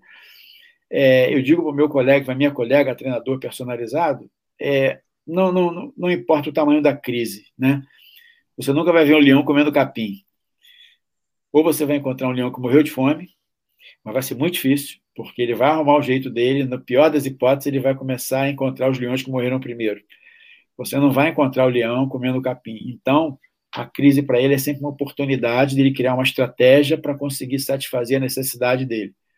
Então, eu acho que toda essa crise aí que o mercado está vivendo, toda essa situação extremamente confusa, ela nos empurrou para uma tomada de decisão, no sentido de que você, que é o treinador ou a treinadora personalizado que está aqui nos ouvindo, precisa olhar não para o que o mercado tem, e sim para o que, que o mercado está precisando ter, quais são as reais necessidades, o, qual é de fato a experiência que essa pessoa quer. Até porque recentemente foi publicado aí, se não me engano, até o professor Leonardo Cabral falou disso, de que uma quantidade enorme de pessoas que não faziam exercício diante da oportunidade de treinar em casa, aderiu à prática de exercício e vem treinando, o que significa dizer que o número de pessoas fisicamente ativas não vai mais dar para fazer só nas academias. Essa pesquisa agora vai ter que ser feita de outro jeito. Talvez aquela que era muito criticada pelos cientistas de plantão, que era a pesquisa da Vigitel, que ligava para a pessoa e perguntava, fazia lá um inquérito, talvez essa seja mais fiel porque vai falar com aquela senhora, com aquele rapaz, com aquele jovem que está treinando em casa, comprou o seu alter, comprou o seu colchonete e está fazendo o seu está gostando do que está fazendo, não está sentindo necessidade de ir, aí dali ele já está fazendo o condomínio, ele não quer saber de ir para academia, mas ele precisa de um treinador. Então, nesse movimento que surgiu aí recentemente, aqui no Rio, em alguns estados, de que a academia é essencial. Desculpa, eu não concordo. Essencial é a prática do exercício é. e essencial é o exercício ser orientado por um profissional de educação física. A academia é um belo lugar, um excelente lugar para se fazer exercício, mas não é o único. Então, o que é essencial, me desculpe os donos de academia, não é academia. Essencial é o exercício.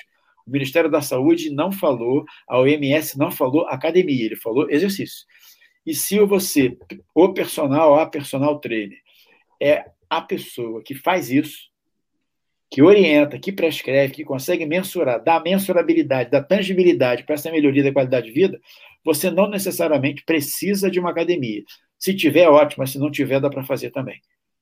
Entendeu? Então, é, é, é, assim que eu vejo. Eu vejo um mercado de muitas oportunidades, não estou dizendo que vai sair na esquina, vai ter 10 pessoas querendo, mas talvez agora a gente é, esteja diante da situação de que, ao invés de esperar as pessoas nos procurarem, nós vamos ter que fazer essa prospecção. Nós vamos ter que prospectar onde está o cliente do treinador personalizado. Está em casa sem treino, com medo, querendo se prevenir e querendo uma pessoa que faça do jeito que ela precisa. Entendeu? Coloquei aqui na tela o Leonardo e Fausto. Meu telefone com WhatsApp, meu Instagram, edivaldo.d.farias. Toda segunda-feira tem lá uma, uma, uma, postagem minha que é regular, que são as, é, é, as matérias da revista Empresário Fitness, que eu tenho uma coluna que é Gestão Consciência, e tem lá uma, um artigo, o acesso na íntegra do artigo da revista. Se a pessoa quiser assinar, tem lá o link também.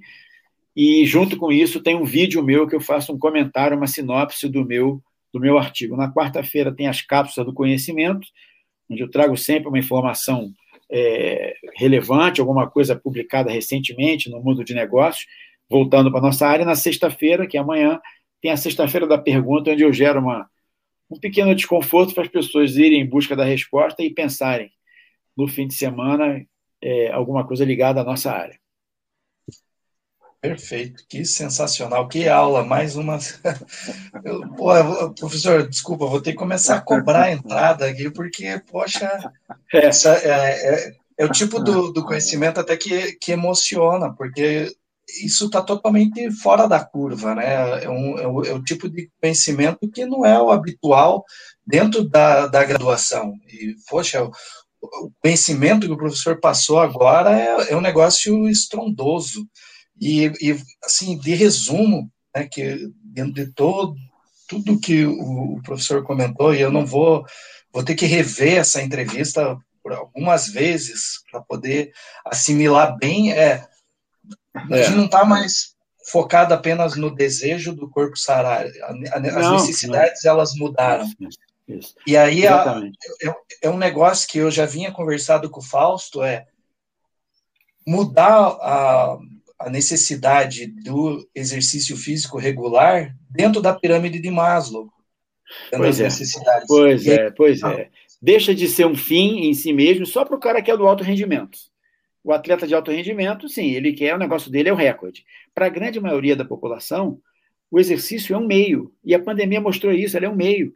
E quem é a pessoa que está mais preparada para isso? É aquela que está próxima é o treinador personalizado, é aquele profissional que ele pode nem ter o nome, nem ser se auto-intitulado, mas é aquela pessoa que mora no condomínio, que tem um vizinho, um amigo da mãe, um amigo do pai.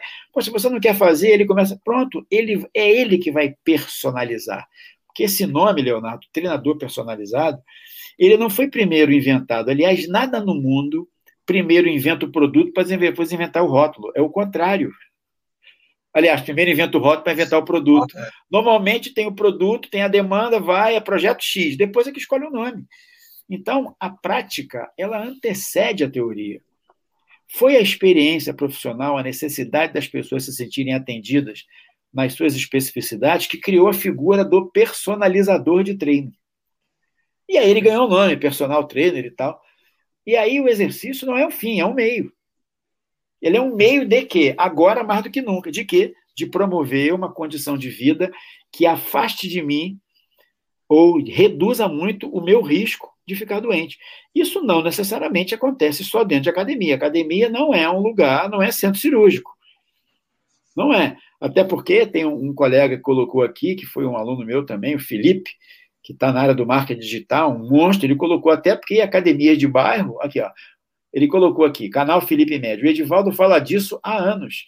Impressionante como o nosso mercado demora a entender, professores. Chegou a nossa hora, vamos, vamos sim. Ele colocou aqui mais em cima. Nas academias de bairro, as pessoas continuam indo lá, treinando sem máscara, tudo isso.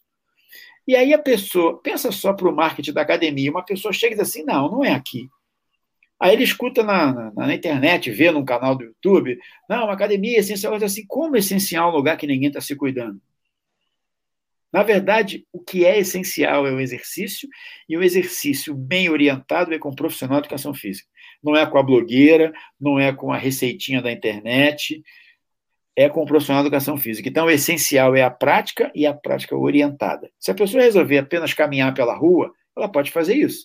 Mas se ela quiser caminhar com a finalidade, então ela contrata uma pessoa para isso. Né? A gente, nós escovamos os dentes todos os dias e o dentista não fica ligando para saber se você escovou. Agora, se você quiser uma orientação sobre como manter a sua saúde bucal, você procura um profissional e ele vai lhe orientar como é que você vai fazer, até o tipo de escova ele vai lhe orientar. É isso. Entendeu? Então, é o que eu é, é assim que eu vejo.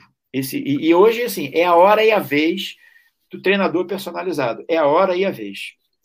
Ó, sensacional. E é, é brilhante isso. É, a gente, ó, professor, a gente vai completar um ano de canal e a gente vem por vezes repetindo isso, que é o essencial é o profissional, não é a academia.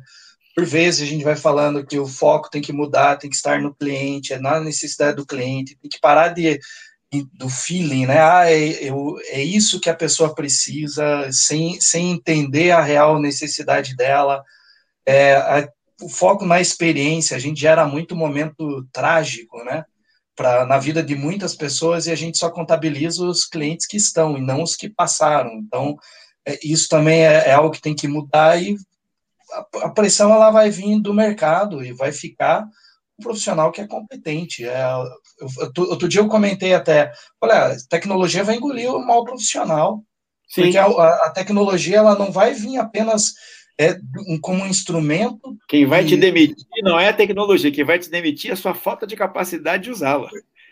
E aí vem de quem? Do próprio consumidor que vai utilizar a tecnologia. E se o profissional não souber ou tiver aquele ranço, porque eu já ouvi muito disso, ah, isso aí não tem validação científica, mas vem cá, eu quero um instrumento para monitorar, para avaliar, para diagnosticar, preciso de um, de um valor.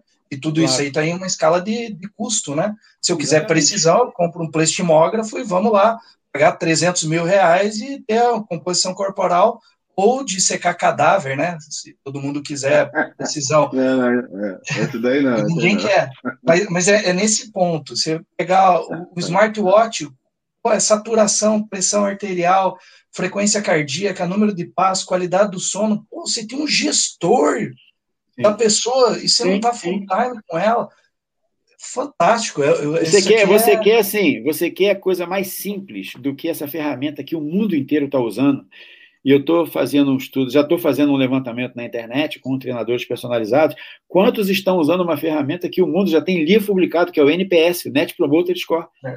A pergunta é, o livro é a pergunta final, a pergunta definitiva. Qual é o quanto você me indicaria? Cara, isso para o treinador personalizado é a chave, é, é, é, o, é o negócio de ouro. É a chave de ouro, porque dependendo do quanto esse cliente que já está com ele indicaria ele ou não, é que ele vai poder desenhar o futuro, vai poder prospectar. Você usa isso? Não. Vou tirar os que não conhecem, né? porque os que não conhecem, não conhecem. Os que conhecem, diga assim, não, nunca parei para pensar nisso não. Mas vai parar para pensar quando? Porque aí o que, que acontece? Se ele tinha, trabalhava numa academia, num estúdio que não tinha essa, esse modelo mental, cara, ele já se livrou disso. Agora ele tem que pensar, pô, na minha empresa, o que, que eu preciso fazer? O que, que eu preciso fazer para o meu cliente entender assim, não, ele está cuidando de mim. Eu fiz uma postagem essa semana no meu Instagram, que nas cápsulas de conhecimento, eu coloquei assim, ó, falando de inovação disruptiva em cenários competitivos imutáveis como é o nosso. Aí eu coloquei assim, ó, em mercados com excedente de ofertas semelhantes, o mercado do treinamento personalizado hoje, ele cresceu muito de nível. Você tem muita planilha, muita prescrição. Tem muita gente fazendo bobagem? Tem em todas as profissões. Mas tem muita gente competente, tem muita gente muito boa. Com planos, com planilhas altamente estruturados, cientificamente embasados, ok. Mas, então o mercado ele está ele tá lotado de gente boa fazendo. Isso, aí eu coloquei assim, quando o mercado tem excedente de ofertas semelhantes de nível alto, o consumidor passa a escolher serviço não apenas pelo desempenho do serviço. Aí eu coloquei, você sabia? Não? Então arrasta para o lado. Aí eu coloquei lá. Aí eu peguei um livro do Christensen, que é o Dilema da Inovação. O Dilema da Inovação. E ele diz assim: ó, quando o desempenho dos produtos, né, e aí bens ou serviços, vai além das demandas do mercado, nós hoje temos metodologia para desenvolver qualquer qualidade física, qualquer coisa nós temos para isso tudo. Você tem gente da educação física trabalhando até com paciente oncológico, trabalhando, produzindo um resultado robusto, bacana. Então, estamos bem nisso aí. Ele diz assim: quando o desempenho do produto vai além da demanda do mercado, clientes passam a fazer suas escolhas usando outra lógica, outro critério. E aí eu vou pedir que a gente fixe no mercado hoje. Eu coloquei assim, ó, a base para essas escolhas migra da funcionalidade, que o desempenho, para próximo indicador, confiabilidade. O que, que leva um consumidor a confiar no seu, no seu treinador personalizado? O que, que leva a confiar? É o quanto de fisiologia ele sabe? Não. Nós vamos aos nossos médicos, eu tenho certeza que nenhum de vocês pediu o diploma do médico que te atende. Porque você confia nele. O que faz você confiar nele é o talento dele. E ele diz assim: ó, vai da confiabilidade, que é o resultado da reputação do serviço no mercado consumidor. Depois, o cliente sofistica mais. Ele vai para a conveniência. Olha aí a aula em casa, olha a aula virtual, que é a facilidade de acesso para o consumo. Então, não adianta dizer, não adianta dizer que aquele profissional, aquela profissional é o melhor treinador, aquele cara conhece tudo da fisiologia, se ele não consegue entregar com conveniência. Eu coloquei assim, ó, trocando em miúdos, sabe o que, que isso significa? Que cada vez mais, nesse novo cenário criado pela pandemia, é preciso produzir serviços com qualidade superior, indiscutível, construir reputação com clientes regulares para interferir em clientes potenciais e providenciar entregas com acesso facilitado para eles. Simples assim. O que é acesso facilitado hoje? Ah, a academia é daqui a um quilômetro na minha casa, mas tem uma pracinha pública ali, ó. Vamos fazer uma aula na praça? Observa, grupos de corrida e caminhada. Eles não estão nem aí se pode abrir ou não pode abrir academia. Os caras estão correndo na rua. Tem um grupo de corrida perto da minha casa que no ano passado, antes da pandemia, ele tinha 82 clientes, tá? Ele foi meu aluno, foi meu aluno. Ele está com 114. Na pandemia, ele ganhou cliente. As pessoas estão correndo. Aí eu falei para ele, ele ficou rindo falou: Edivaldo, nunca tinha pensado nisso. Falei: sabe de que, que seus clientes estão correndo? Estão correndo da doença. Eles estão correndo, estão afastados, correm na rua, então correm afastados. Não correm, nem todos correm de máscara, porque é, é complicado correr de máscara, mas muitos correm de máscara. E estão fazendo a corrida deles. Se reúnem, reuniam duas vezes por semana, passaram a reunir três, logo ele passou a cobrar um pouco mais, ele passou a faturar mais. Ele agora precisa de mais gente com ele para poder orientar, porque tem dividido em subgrupos. Tem o pessoal que corre maratona tem o pessoal que corre de mãozinha dada, o senhorzinho, a senhorinha que vai. Que, o grupo dele deixou de ser um grupo de corrida para ser um grupo de corrida e caminhada. Na rua, sabe onde é que ele se reúne? No estacionamento de um posto de gasolina na minha na rua que eu moro. Aí, às vezes eu passo lá à noite, tem uma mesa de frutas, as pessoas todas distantes comendo maçã, solta de fruta. Ah, ah, ah. Cara, isso é vida. As pessoas estão correndo de quê ali? Estão correndo da doença. Pergunta se eles querem ir para a academia. Não. Não querem. Não. E aí, veja bem, é, e que os donos de academia, se tiver algum aqui me ouvindo, eu não tenho nada contra. Até porque muitos são meus clientes. Eu só quero que nós entendamos né, o que o Jack Welch dizia para a equipe dele quando ele pegou a GE quase quebrada lá atrás e foi o cara assim, um general. Ele dizia assim: olha, por mais duro que possa parecer, aos olhos dos clientes, dos consumidores, nós somos apenas mais uma opção. Existem muitas outras. Se quisermos ser a melhor opção a única, temos que fazer, não tem ninguém fazendo, de um jeito totalmente diferente para que eles não tenham dúvidas em nos escolher. Mais ou menos assim, foi o que ele disse. A GE hoje é uma empresa de mais de 100 anos, é uma potência, fabrica de geladeira turbina para Boeing, fazendo diferença. Agora, fazer mais do mesmo e ficar discutindo se é o lugar que vai abrir, o personal trainer, ele não precisa da academia para fazer o trabalho dele. Ele precisa do cliente para fazer o trabalho dele. Ele precisa da competência. Ele tem a competência, está transbordando de competência técnica, mas ele talvez não esteja, não esteja é, com essa pegada de assim: como é que eu faço para o meu negócio avançar, o que, que eu tenho efetivamente? Eu preciso ter cliente que pague? Tenho. Eu preciso ter um espaço para treinar ele? Tenho. Eu preciso ter metodologia para treinar? Tenho. Pronto, tá, cara, é só bater tudo. É aquilo, mas é aquilo que o professor falou antes, é, é hard skill ele domina, é soft skill que ele precisa desenvolver. Exatamente, e nós estamos aqui para isso. Sensacional. Porra. Com certeza, com certeza, a gente não colocou aqui nenhuma gota de competência técnica, mas pelo menos a gente gerou algumas dúvidas para pensar nas outras coisas. E aquele estudo lá que o pessoal colocou, lá da, da, daquele evento anual, ele, você vê ali A competência técnica é apenas um fator. Um fator. Ah, isso que o Fausto fez hoje, quando nós abrimos aqui, né, que nós, é, cada um dentro da sua crença, a gente não perguntou qual era a religião de cada um de nós. Fizemos uma oração nossa para que tudo corresse bem nessa noite. Né? Você tem alguma dúvida que as pessoas estão indo em busca da religiosidade no meio da pandemia? Então, talvez aquele treinador personalizado que está treinando aquela família, aquele, aquele homem, aquela mulher, aquele casal, enfim, precise pensar que talvez, quem sabe, aquela pessoa gostaria de fazer uma oração no início, do final do treino, no final da caminhada. Faça isso, meu amigo, é o seu cliente que quer. O dinheiro que vai vir para você, a nota de 100 reais do cliente que faz e a do que não faz é exatamente igual. Só que aquele cara que você faz exatamente do jeito que ele precisa, ele com certeza ele vai contar para mais gente. Então, o melhor marketing do, do treinador personalizado é, é, ele mesmo que faz. E ele está vivendo, é o que eu digo, é o momento do triunfo.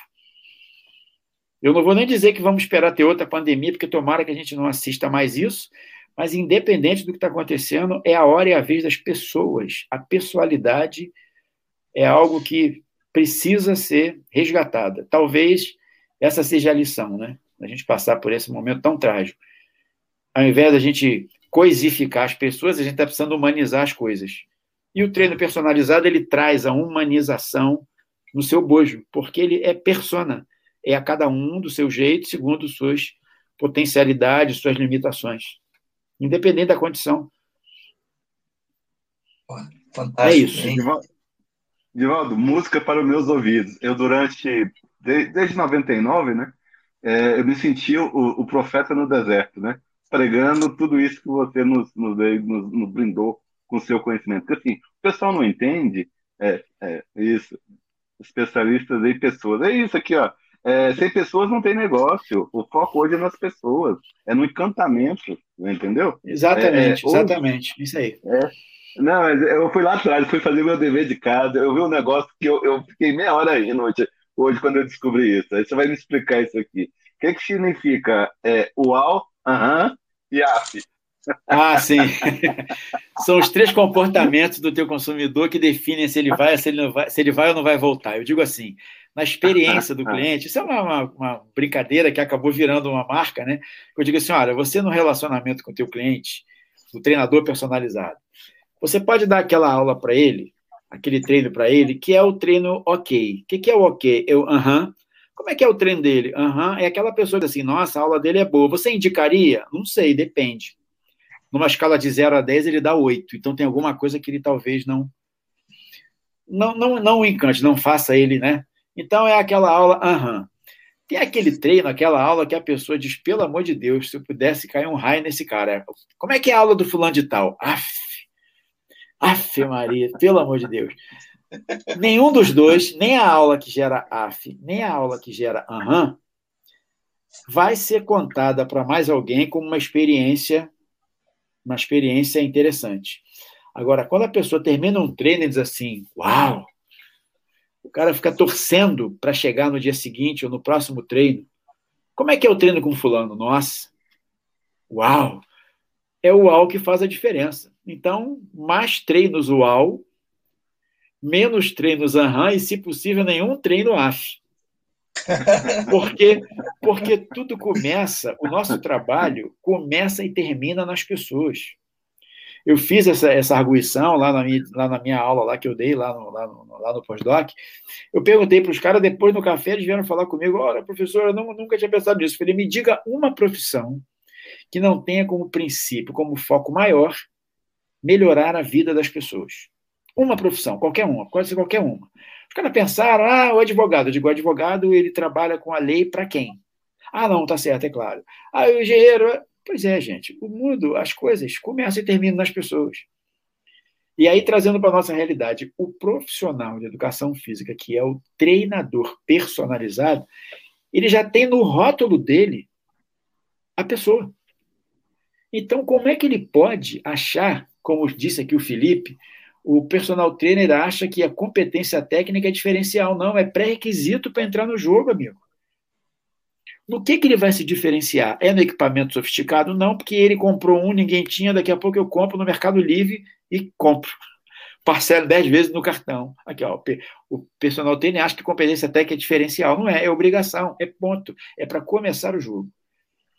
Então, hoje as empresas, né, os serviços, somente serviço, que é o nosso caso, ele não se diferencia pelo recurso material, pelo espaço físico, pela logística. Isso tudo é commodity. Isso tudo é arroz branco. No que, que as pessoas realmente se diferenciam? É nas suas competências emocionais, na sua competência relacional, na forma como ele aborda, como ele trata, como é que ele cuida dessa pessoa. E hoje, no nosso contexto hoje, cuidado é algo, é um, é um produto raro e caro. Alguém que cuide de você. Olha como é que a profissão de enfermeiro, uma profissão belíssima, que estava em descrédito, as faculdades cada vez tendo menos alunos de enfermagem, como é que ela explodiu? Por quê? Porque ficou evidente que são as pessoas que cuidam das outras nos momentos mais críticos. Nosso caso, nós somos os profissionais que conseguem fazer as pessoas se afastarem ou reduzirem o risco de adoecerem, não só de Covid, de adoecerem, ponto, porque qualquer comorbidade, se não existisse, criaria uma condição mais favorável para a pessoa. Então, se eu cuido da minha saúde, controlo minha pressão, controlo minha glicemia, reduzo meu peso, eu me afasto mais de ser uma pessoa de risco. Quem é que pode fazer isso? Aquele profissional ali. Não é aquela academia, é aquele profissional. É a prescrição que ele faz. Então, é a hora e a vez de quem cuida das pessoas. O nosso propósito, eu digo sempre para o meu aluno, no teu juramento, você vai dizer isso, pelo amor de Deus, não decepciona a sociedade. Porque o juramento é um momento, é um ritual onde você diz para a sociedade, né, toda a colação de grau é um ritual, é, é um momento onde você diz para a sociedade o que, que você promete a ela que vai fazer por ela. E você está dizendo lá, ó, prometo que independente da condição, parará, vou trabalhar para melhorar a vida das pessoas. Então, olha só, a parte mais difícil foi criar isso aí, já foi criado. Agora é só cumprir. É só fazer, vai lá e cuida das pessoas. Como é que faz? Faça um trabalho, personalize, vai aonde o teu cliente está, procura ver qual é o tipo de necessidade dele, resolve o problema dele.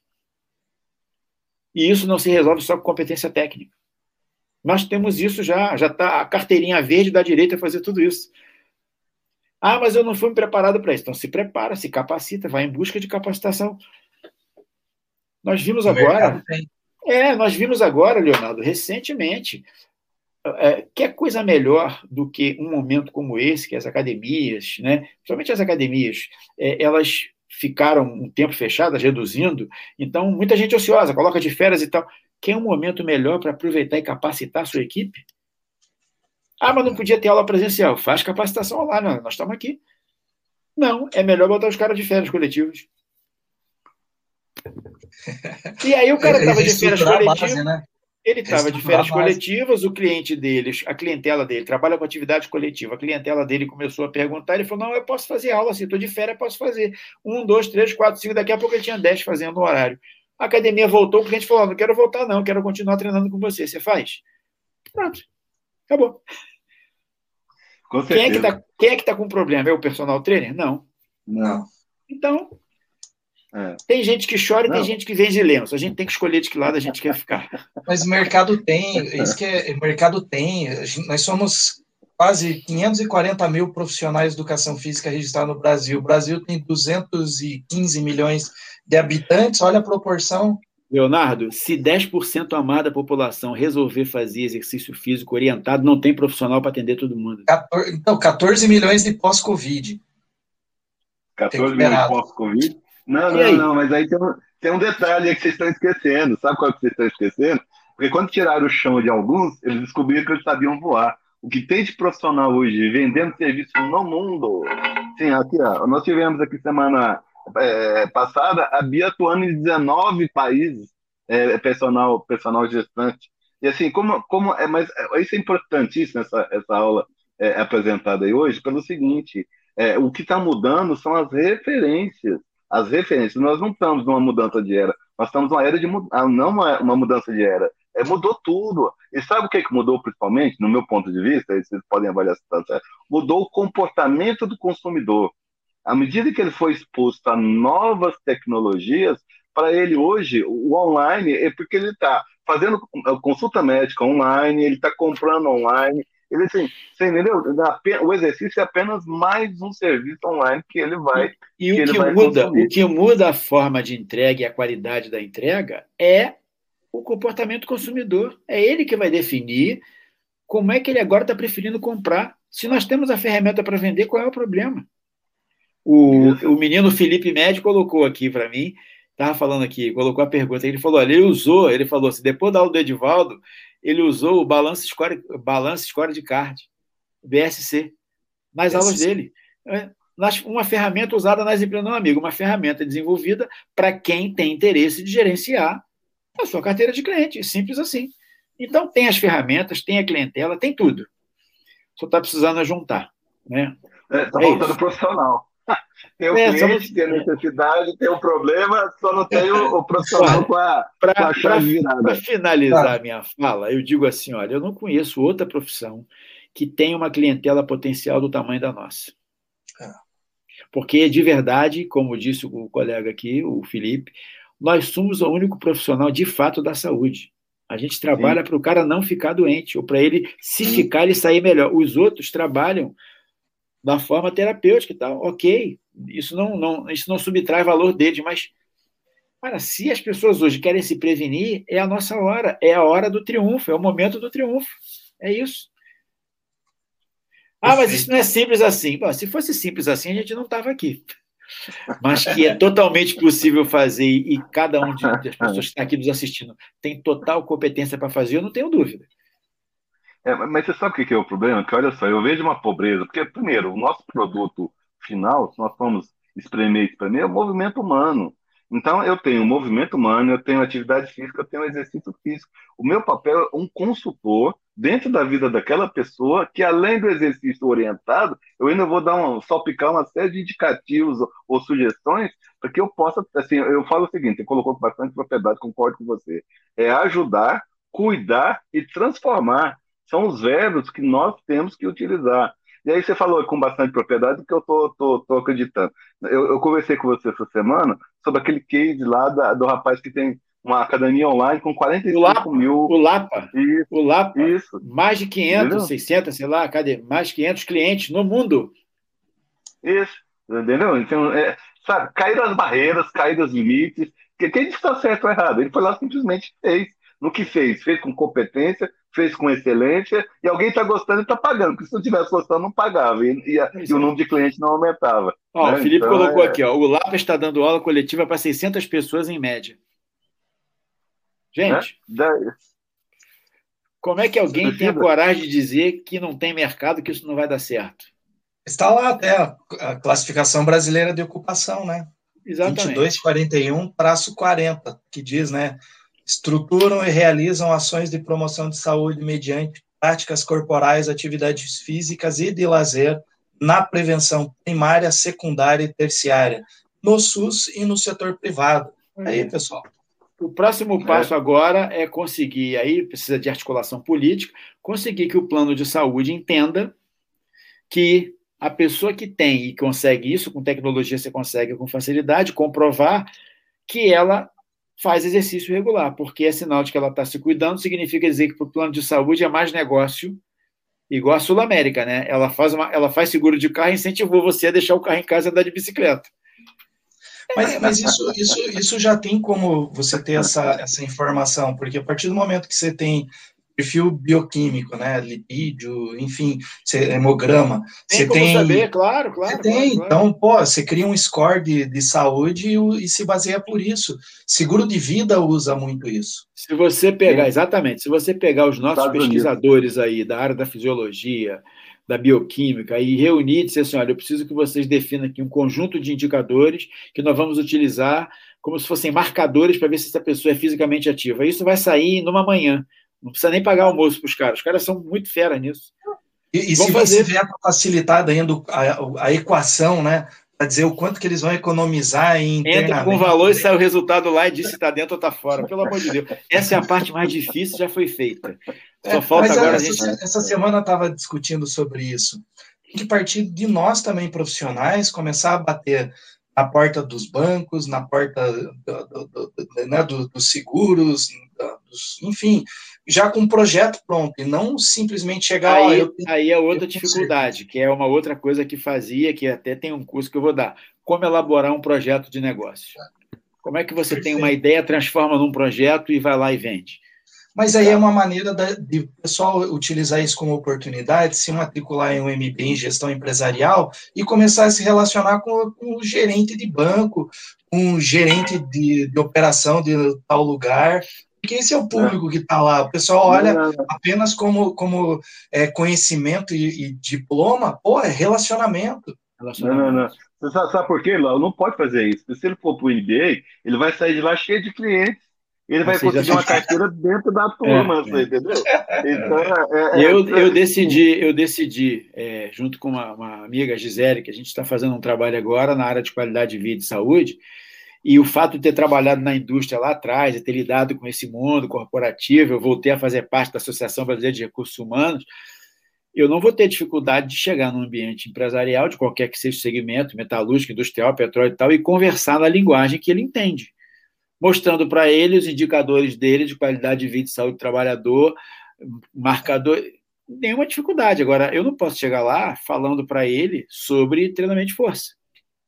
Eu tenho que chegar com uma solução. Eu não tenho que minha, minha linguagem, minha postura é outra. E isso, sim, trabalhos da nossa área que sejam apresentados em congressos, em eventos das outras áreas.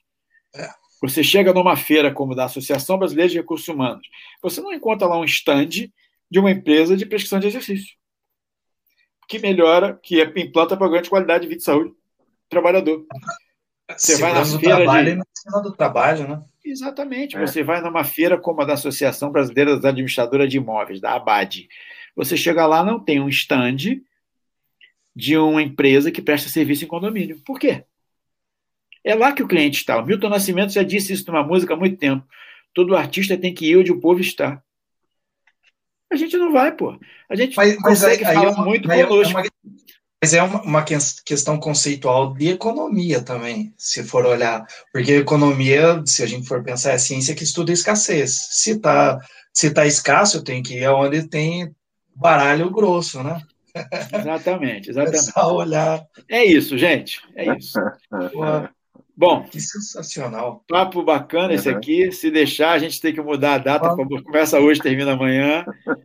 Mas eu espero que o pessoal tenha, tenha assim, aproveitado. Eu vi aqui umas colocações, muita gente se colocando. E, e sim, tem uma galera que, que fala disso, mas que assim, são guerreiros solitários. Então, eu quero dizer para esses, para um Felipe médico que já está voando aí, voando baixo, né, para o Marco Isaac, para outros que estiveram aqui que eles não são solitários, não. Agora a gente só está precisando é conversar mais, interagir mais. Entendeu? Interagir mais para poder reunir as pessoas que pensam dessa forma e que estão querendo se organizar para trazer soluções. Não dá para a gente ficar é, querer querer apertar o mesmo botão e querer que a máquina tenha um comportamento diferente, isso não vai funcionar. Não vai funcionar. Nunca, não Nunca vai funcionar, não dá. É um elevador, é um elevador. Você aperta o botão, ele vai parar no andar que você está, você vai ter que escolher algum outro para ele te deixar. Não dá para você apertar o botão e dizer para o elevador assim, me leva para tal lugar assim. Não, não é isso. Então, a gente vai ter que escolher o que a gente quer fazer. Eu estou convencido de que eventos como esse, a gente precisa começar a falar mais para onde existem pessoas interessadas e agora mais do que nunca desejosas e necessitadas daquilo que a gente tem para fazer. E a minha meu propósito é exatamente capacitar os meus colegas, os meus pares, trocar com eles, levar para eles essas, esses questionamentos. É isso que eu acho que a gente precisa fazer. Sensacional. Perfeito. Perfeito. É música para os meus ouvidos. É assim, realmente isso. Porque sabe que eu acho que é o problema maior, para a gente já caminhando para um, um, fechamento? É, há um erro no foco no mercado, o mercado foca em si próprio, é uma, é uma vaidade excessiva, é uma comunicação entre, entre pais e em momento nenhum olha para fora. Mas tudo isso começa lá na formação, Fábio Fausto. Tudo começa nessa formação. Tudo isso começa na formação. A formação, eu, eu sou avaliador do MEC, eu fico vendo os currículos que o MEC define. Cara, não tem saída. É isso aí mesmo. O MEC coloca lá porque tem que desenvolver o pensamento crítico e empreendedor. Tu vai ver as disciplinas, elas têm uma camada de gesso em volta assim, ó. Entendeu? Então, o jovem entra lá gostando do esporte, gostando do exercício físico, gostando, mas sem norte. Ele entra com uma ideia. Depois ele recebe, ele recebe aquele monte de coisas. Cada um trata da sua caixinha e depois não vem ninguém mostrando o viés. Como é que faz para usar aquilo tudo? Ele tra... ele... então, ele entra como hobby, né? E não como profissão. É, é, alguns hoje até, eu tenho assim, tenho experiência de alunos que foram fazer a sua segunda graduação para fazer aquilo que sempre quis fazer. Então, eu já tive aluno economista, engenheiro, é, coronel do Exército, que foi para a reserva, foi fazer o que sempre sonhou, educação física, coronel bombeiro, pessoas assim, já com uma idade um pouco mais madura, e que foram em busca daquilo que sempre gostaram. Esses, esses que já não vão assim depender da educação física, botar comida na sua mesa, curiosamente são os mais comprometidos.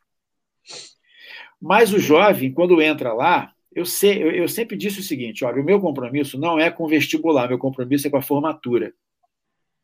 O vestibular cuida da instituição. Se ela bota um maracanã para dentro, na saída é que não pode sair um maracanã. Entendeu? Tem que sair um negócio menor. Com quem quer, com quem está preparado, mas não adianta preparar só tecnicamente. Então, quando eu perguntava para meus alunos assim, ah, o cara está três anos no laboratório de fisiologia fazendo monitoria. Eu, Vem cá, filho, diz uma coisa.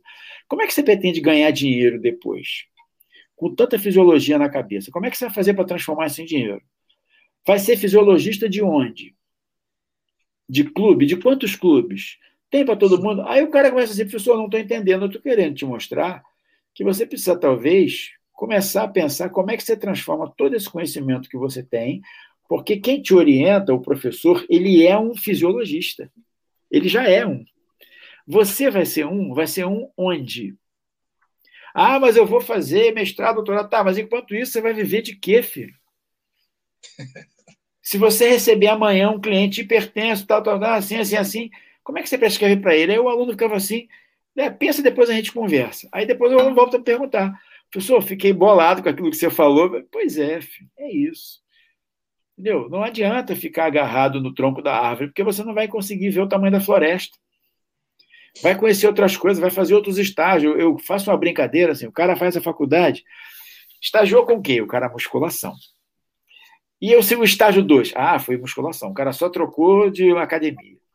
Aí depois vai fazer pós-graduação. Pós-graduação em quê? Ah, treinamento de força e tá, tá bom. Aí outra pós-graduação, ah, em treinamento contra resistência. Tá, e aí fazer mestrado? Quero fazer mestrado. Nem que, ah, quero nada musculação. Eu falei, filho, você está virando quase que uma anilha. Você só estuda isso. Ou seja, Mas se é, não eu... houver, se não houver, você vai virar um alter de barra longa. É. Mas ele está focado tanto, tanto, tanto que é um, é um virou um, um currículo acadêmico de luxo sendo Aí eu dizia para ele assim, ó, quando você começa a querer saber cada vez mais sobre cada vez menos, usando a matemática, né, o cálculo infinitesimal, quem sabe cada vez mais sobre cada vez menos tende a saber tudo sobre nada. é isso que você quer? Professor, então não tem que se especializar? Tem, mas você não pode perder a visão do todo. Você está chegando na profissão agora. Como é que se aplica isso? É o idoso? É a idosa? É a, a mulher adulta, pós-menopausa, é o cara com deficiência. Como é que se aplica isso? Eu não sei, não sei. Então, filho, você está precisando estudar outras coisas. O que para o nosso professor, o que para mim é um fim, se eu sou um fisiologista, eu tenho um laboratório de biomecânica, eu sou na área da biomecânica. Para mim isso é um fim. Para o meu aluno, isso vai ser apenas um meio para ele transformar aquilo tudo numa prescrição adequada. Aí você encontra o, o, o, treinador dando um banho no cliente dele sobre a mecânica do movimento. O cliente só queria voltar a subir a escada sem se agarrar no corrimão. Qual é o trabalho que tem que fazer para ele ter uma vida mais autônoma? Ele conseguir ir ao mercado, trazer o saquinho de mercado sem precisar ficar. É. Se você não conseguir transformar nisso, você vai ser um ilustra... I, I, ilustrado inútil. Porque não vai servir, não é isso que a clientela quer. A sociedade não quer só gente competente, ela quer gente competente e útil. É. É, Entendeu? Só um relato aqui. É isso. Só, só, é só um relato. Eu conheço um caso concreto, um juiz aqui de Brasília, que dispensou o personal trainer porque ele ficava o tempo todo explicando fisiologicamente. Anatomicamente o que ele estava fazendo. Falei, não, posso cansei, o cara pensava que era cachorro, só falava nome osso e músculo o tempo, o tempo todo. Arrumei um agora que discute comigo sobre futebol e sobre política. Entendeu? Assim, quer dizer, olha a valência humana na, na questão do, do, atendimento. Né? O outro pensando que estava abafando, está abafado. Né? A gente tem que ter é, capaz de discernir o que, que é fim e o que, que é meio, sabe? É tudo que eu estou falando aqui, não adianta, ah, você estudou, fez isso, não sei o quê, fiz lá, tá, tudo isso aí foi para mim. Agora, como é que eu converto isso em algo tangível? É que eu estou tentando fazer aqui, não sei se eu consigo, mas estou tentando fazer. Trazer todo esse olhar do mundo de negócio, assim, mas, ó, isso tem que ser monetizado, que é a palavra do momento. Como é que você transforma isso num produto que as pessoas queiram comprar? É simples, é pessoalidade. Você já não é treinador personalizado? Então dá pessoalidade para o teu trabalho. Não seja impessoal. É isso. É o que podemos finalizar até aqui é assim, sim, o, profissional, o profissional dessa forma, ele está olhando o cliente pelo buraco da fechadura e não pela Exatamente. porta. Exatamente. Ele não está pensando na experiência do consumidor, ele está pensando na experiência dele. Ah ele vai, ele vai acabar virando uma empresa que é o falidos e felizes. Ele está super feliz com o que faz, mas não tem ninguém querendo comprar dele. Porque ele não está olhando para o cara que consome, amigo. Não está olhando para o cara que consome. Eu fiz uma experiência, só para a gente finalizar com uma coisa engraçada. Eu peguei um paletó, um paletó que já não usava mais de um terno, que era até do meu pai, e peguei o paletó e pedi para uma pessoa é, mexer no paletó e colocar o paletó todo torto, assim, de um jeito que o ombro ficava diferente do outro.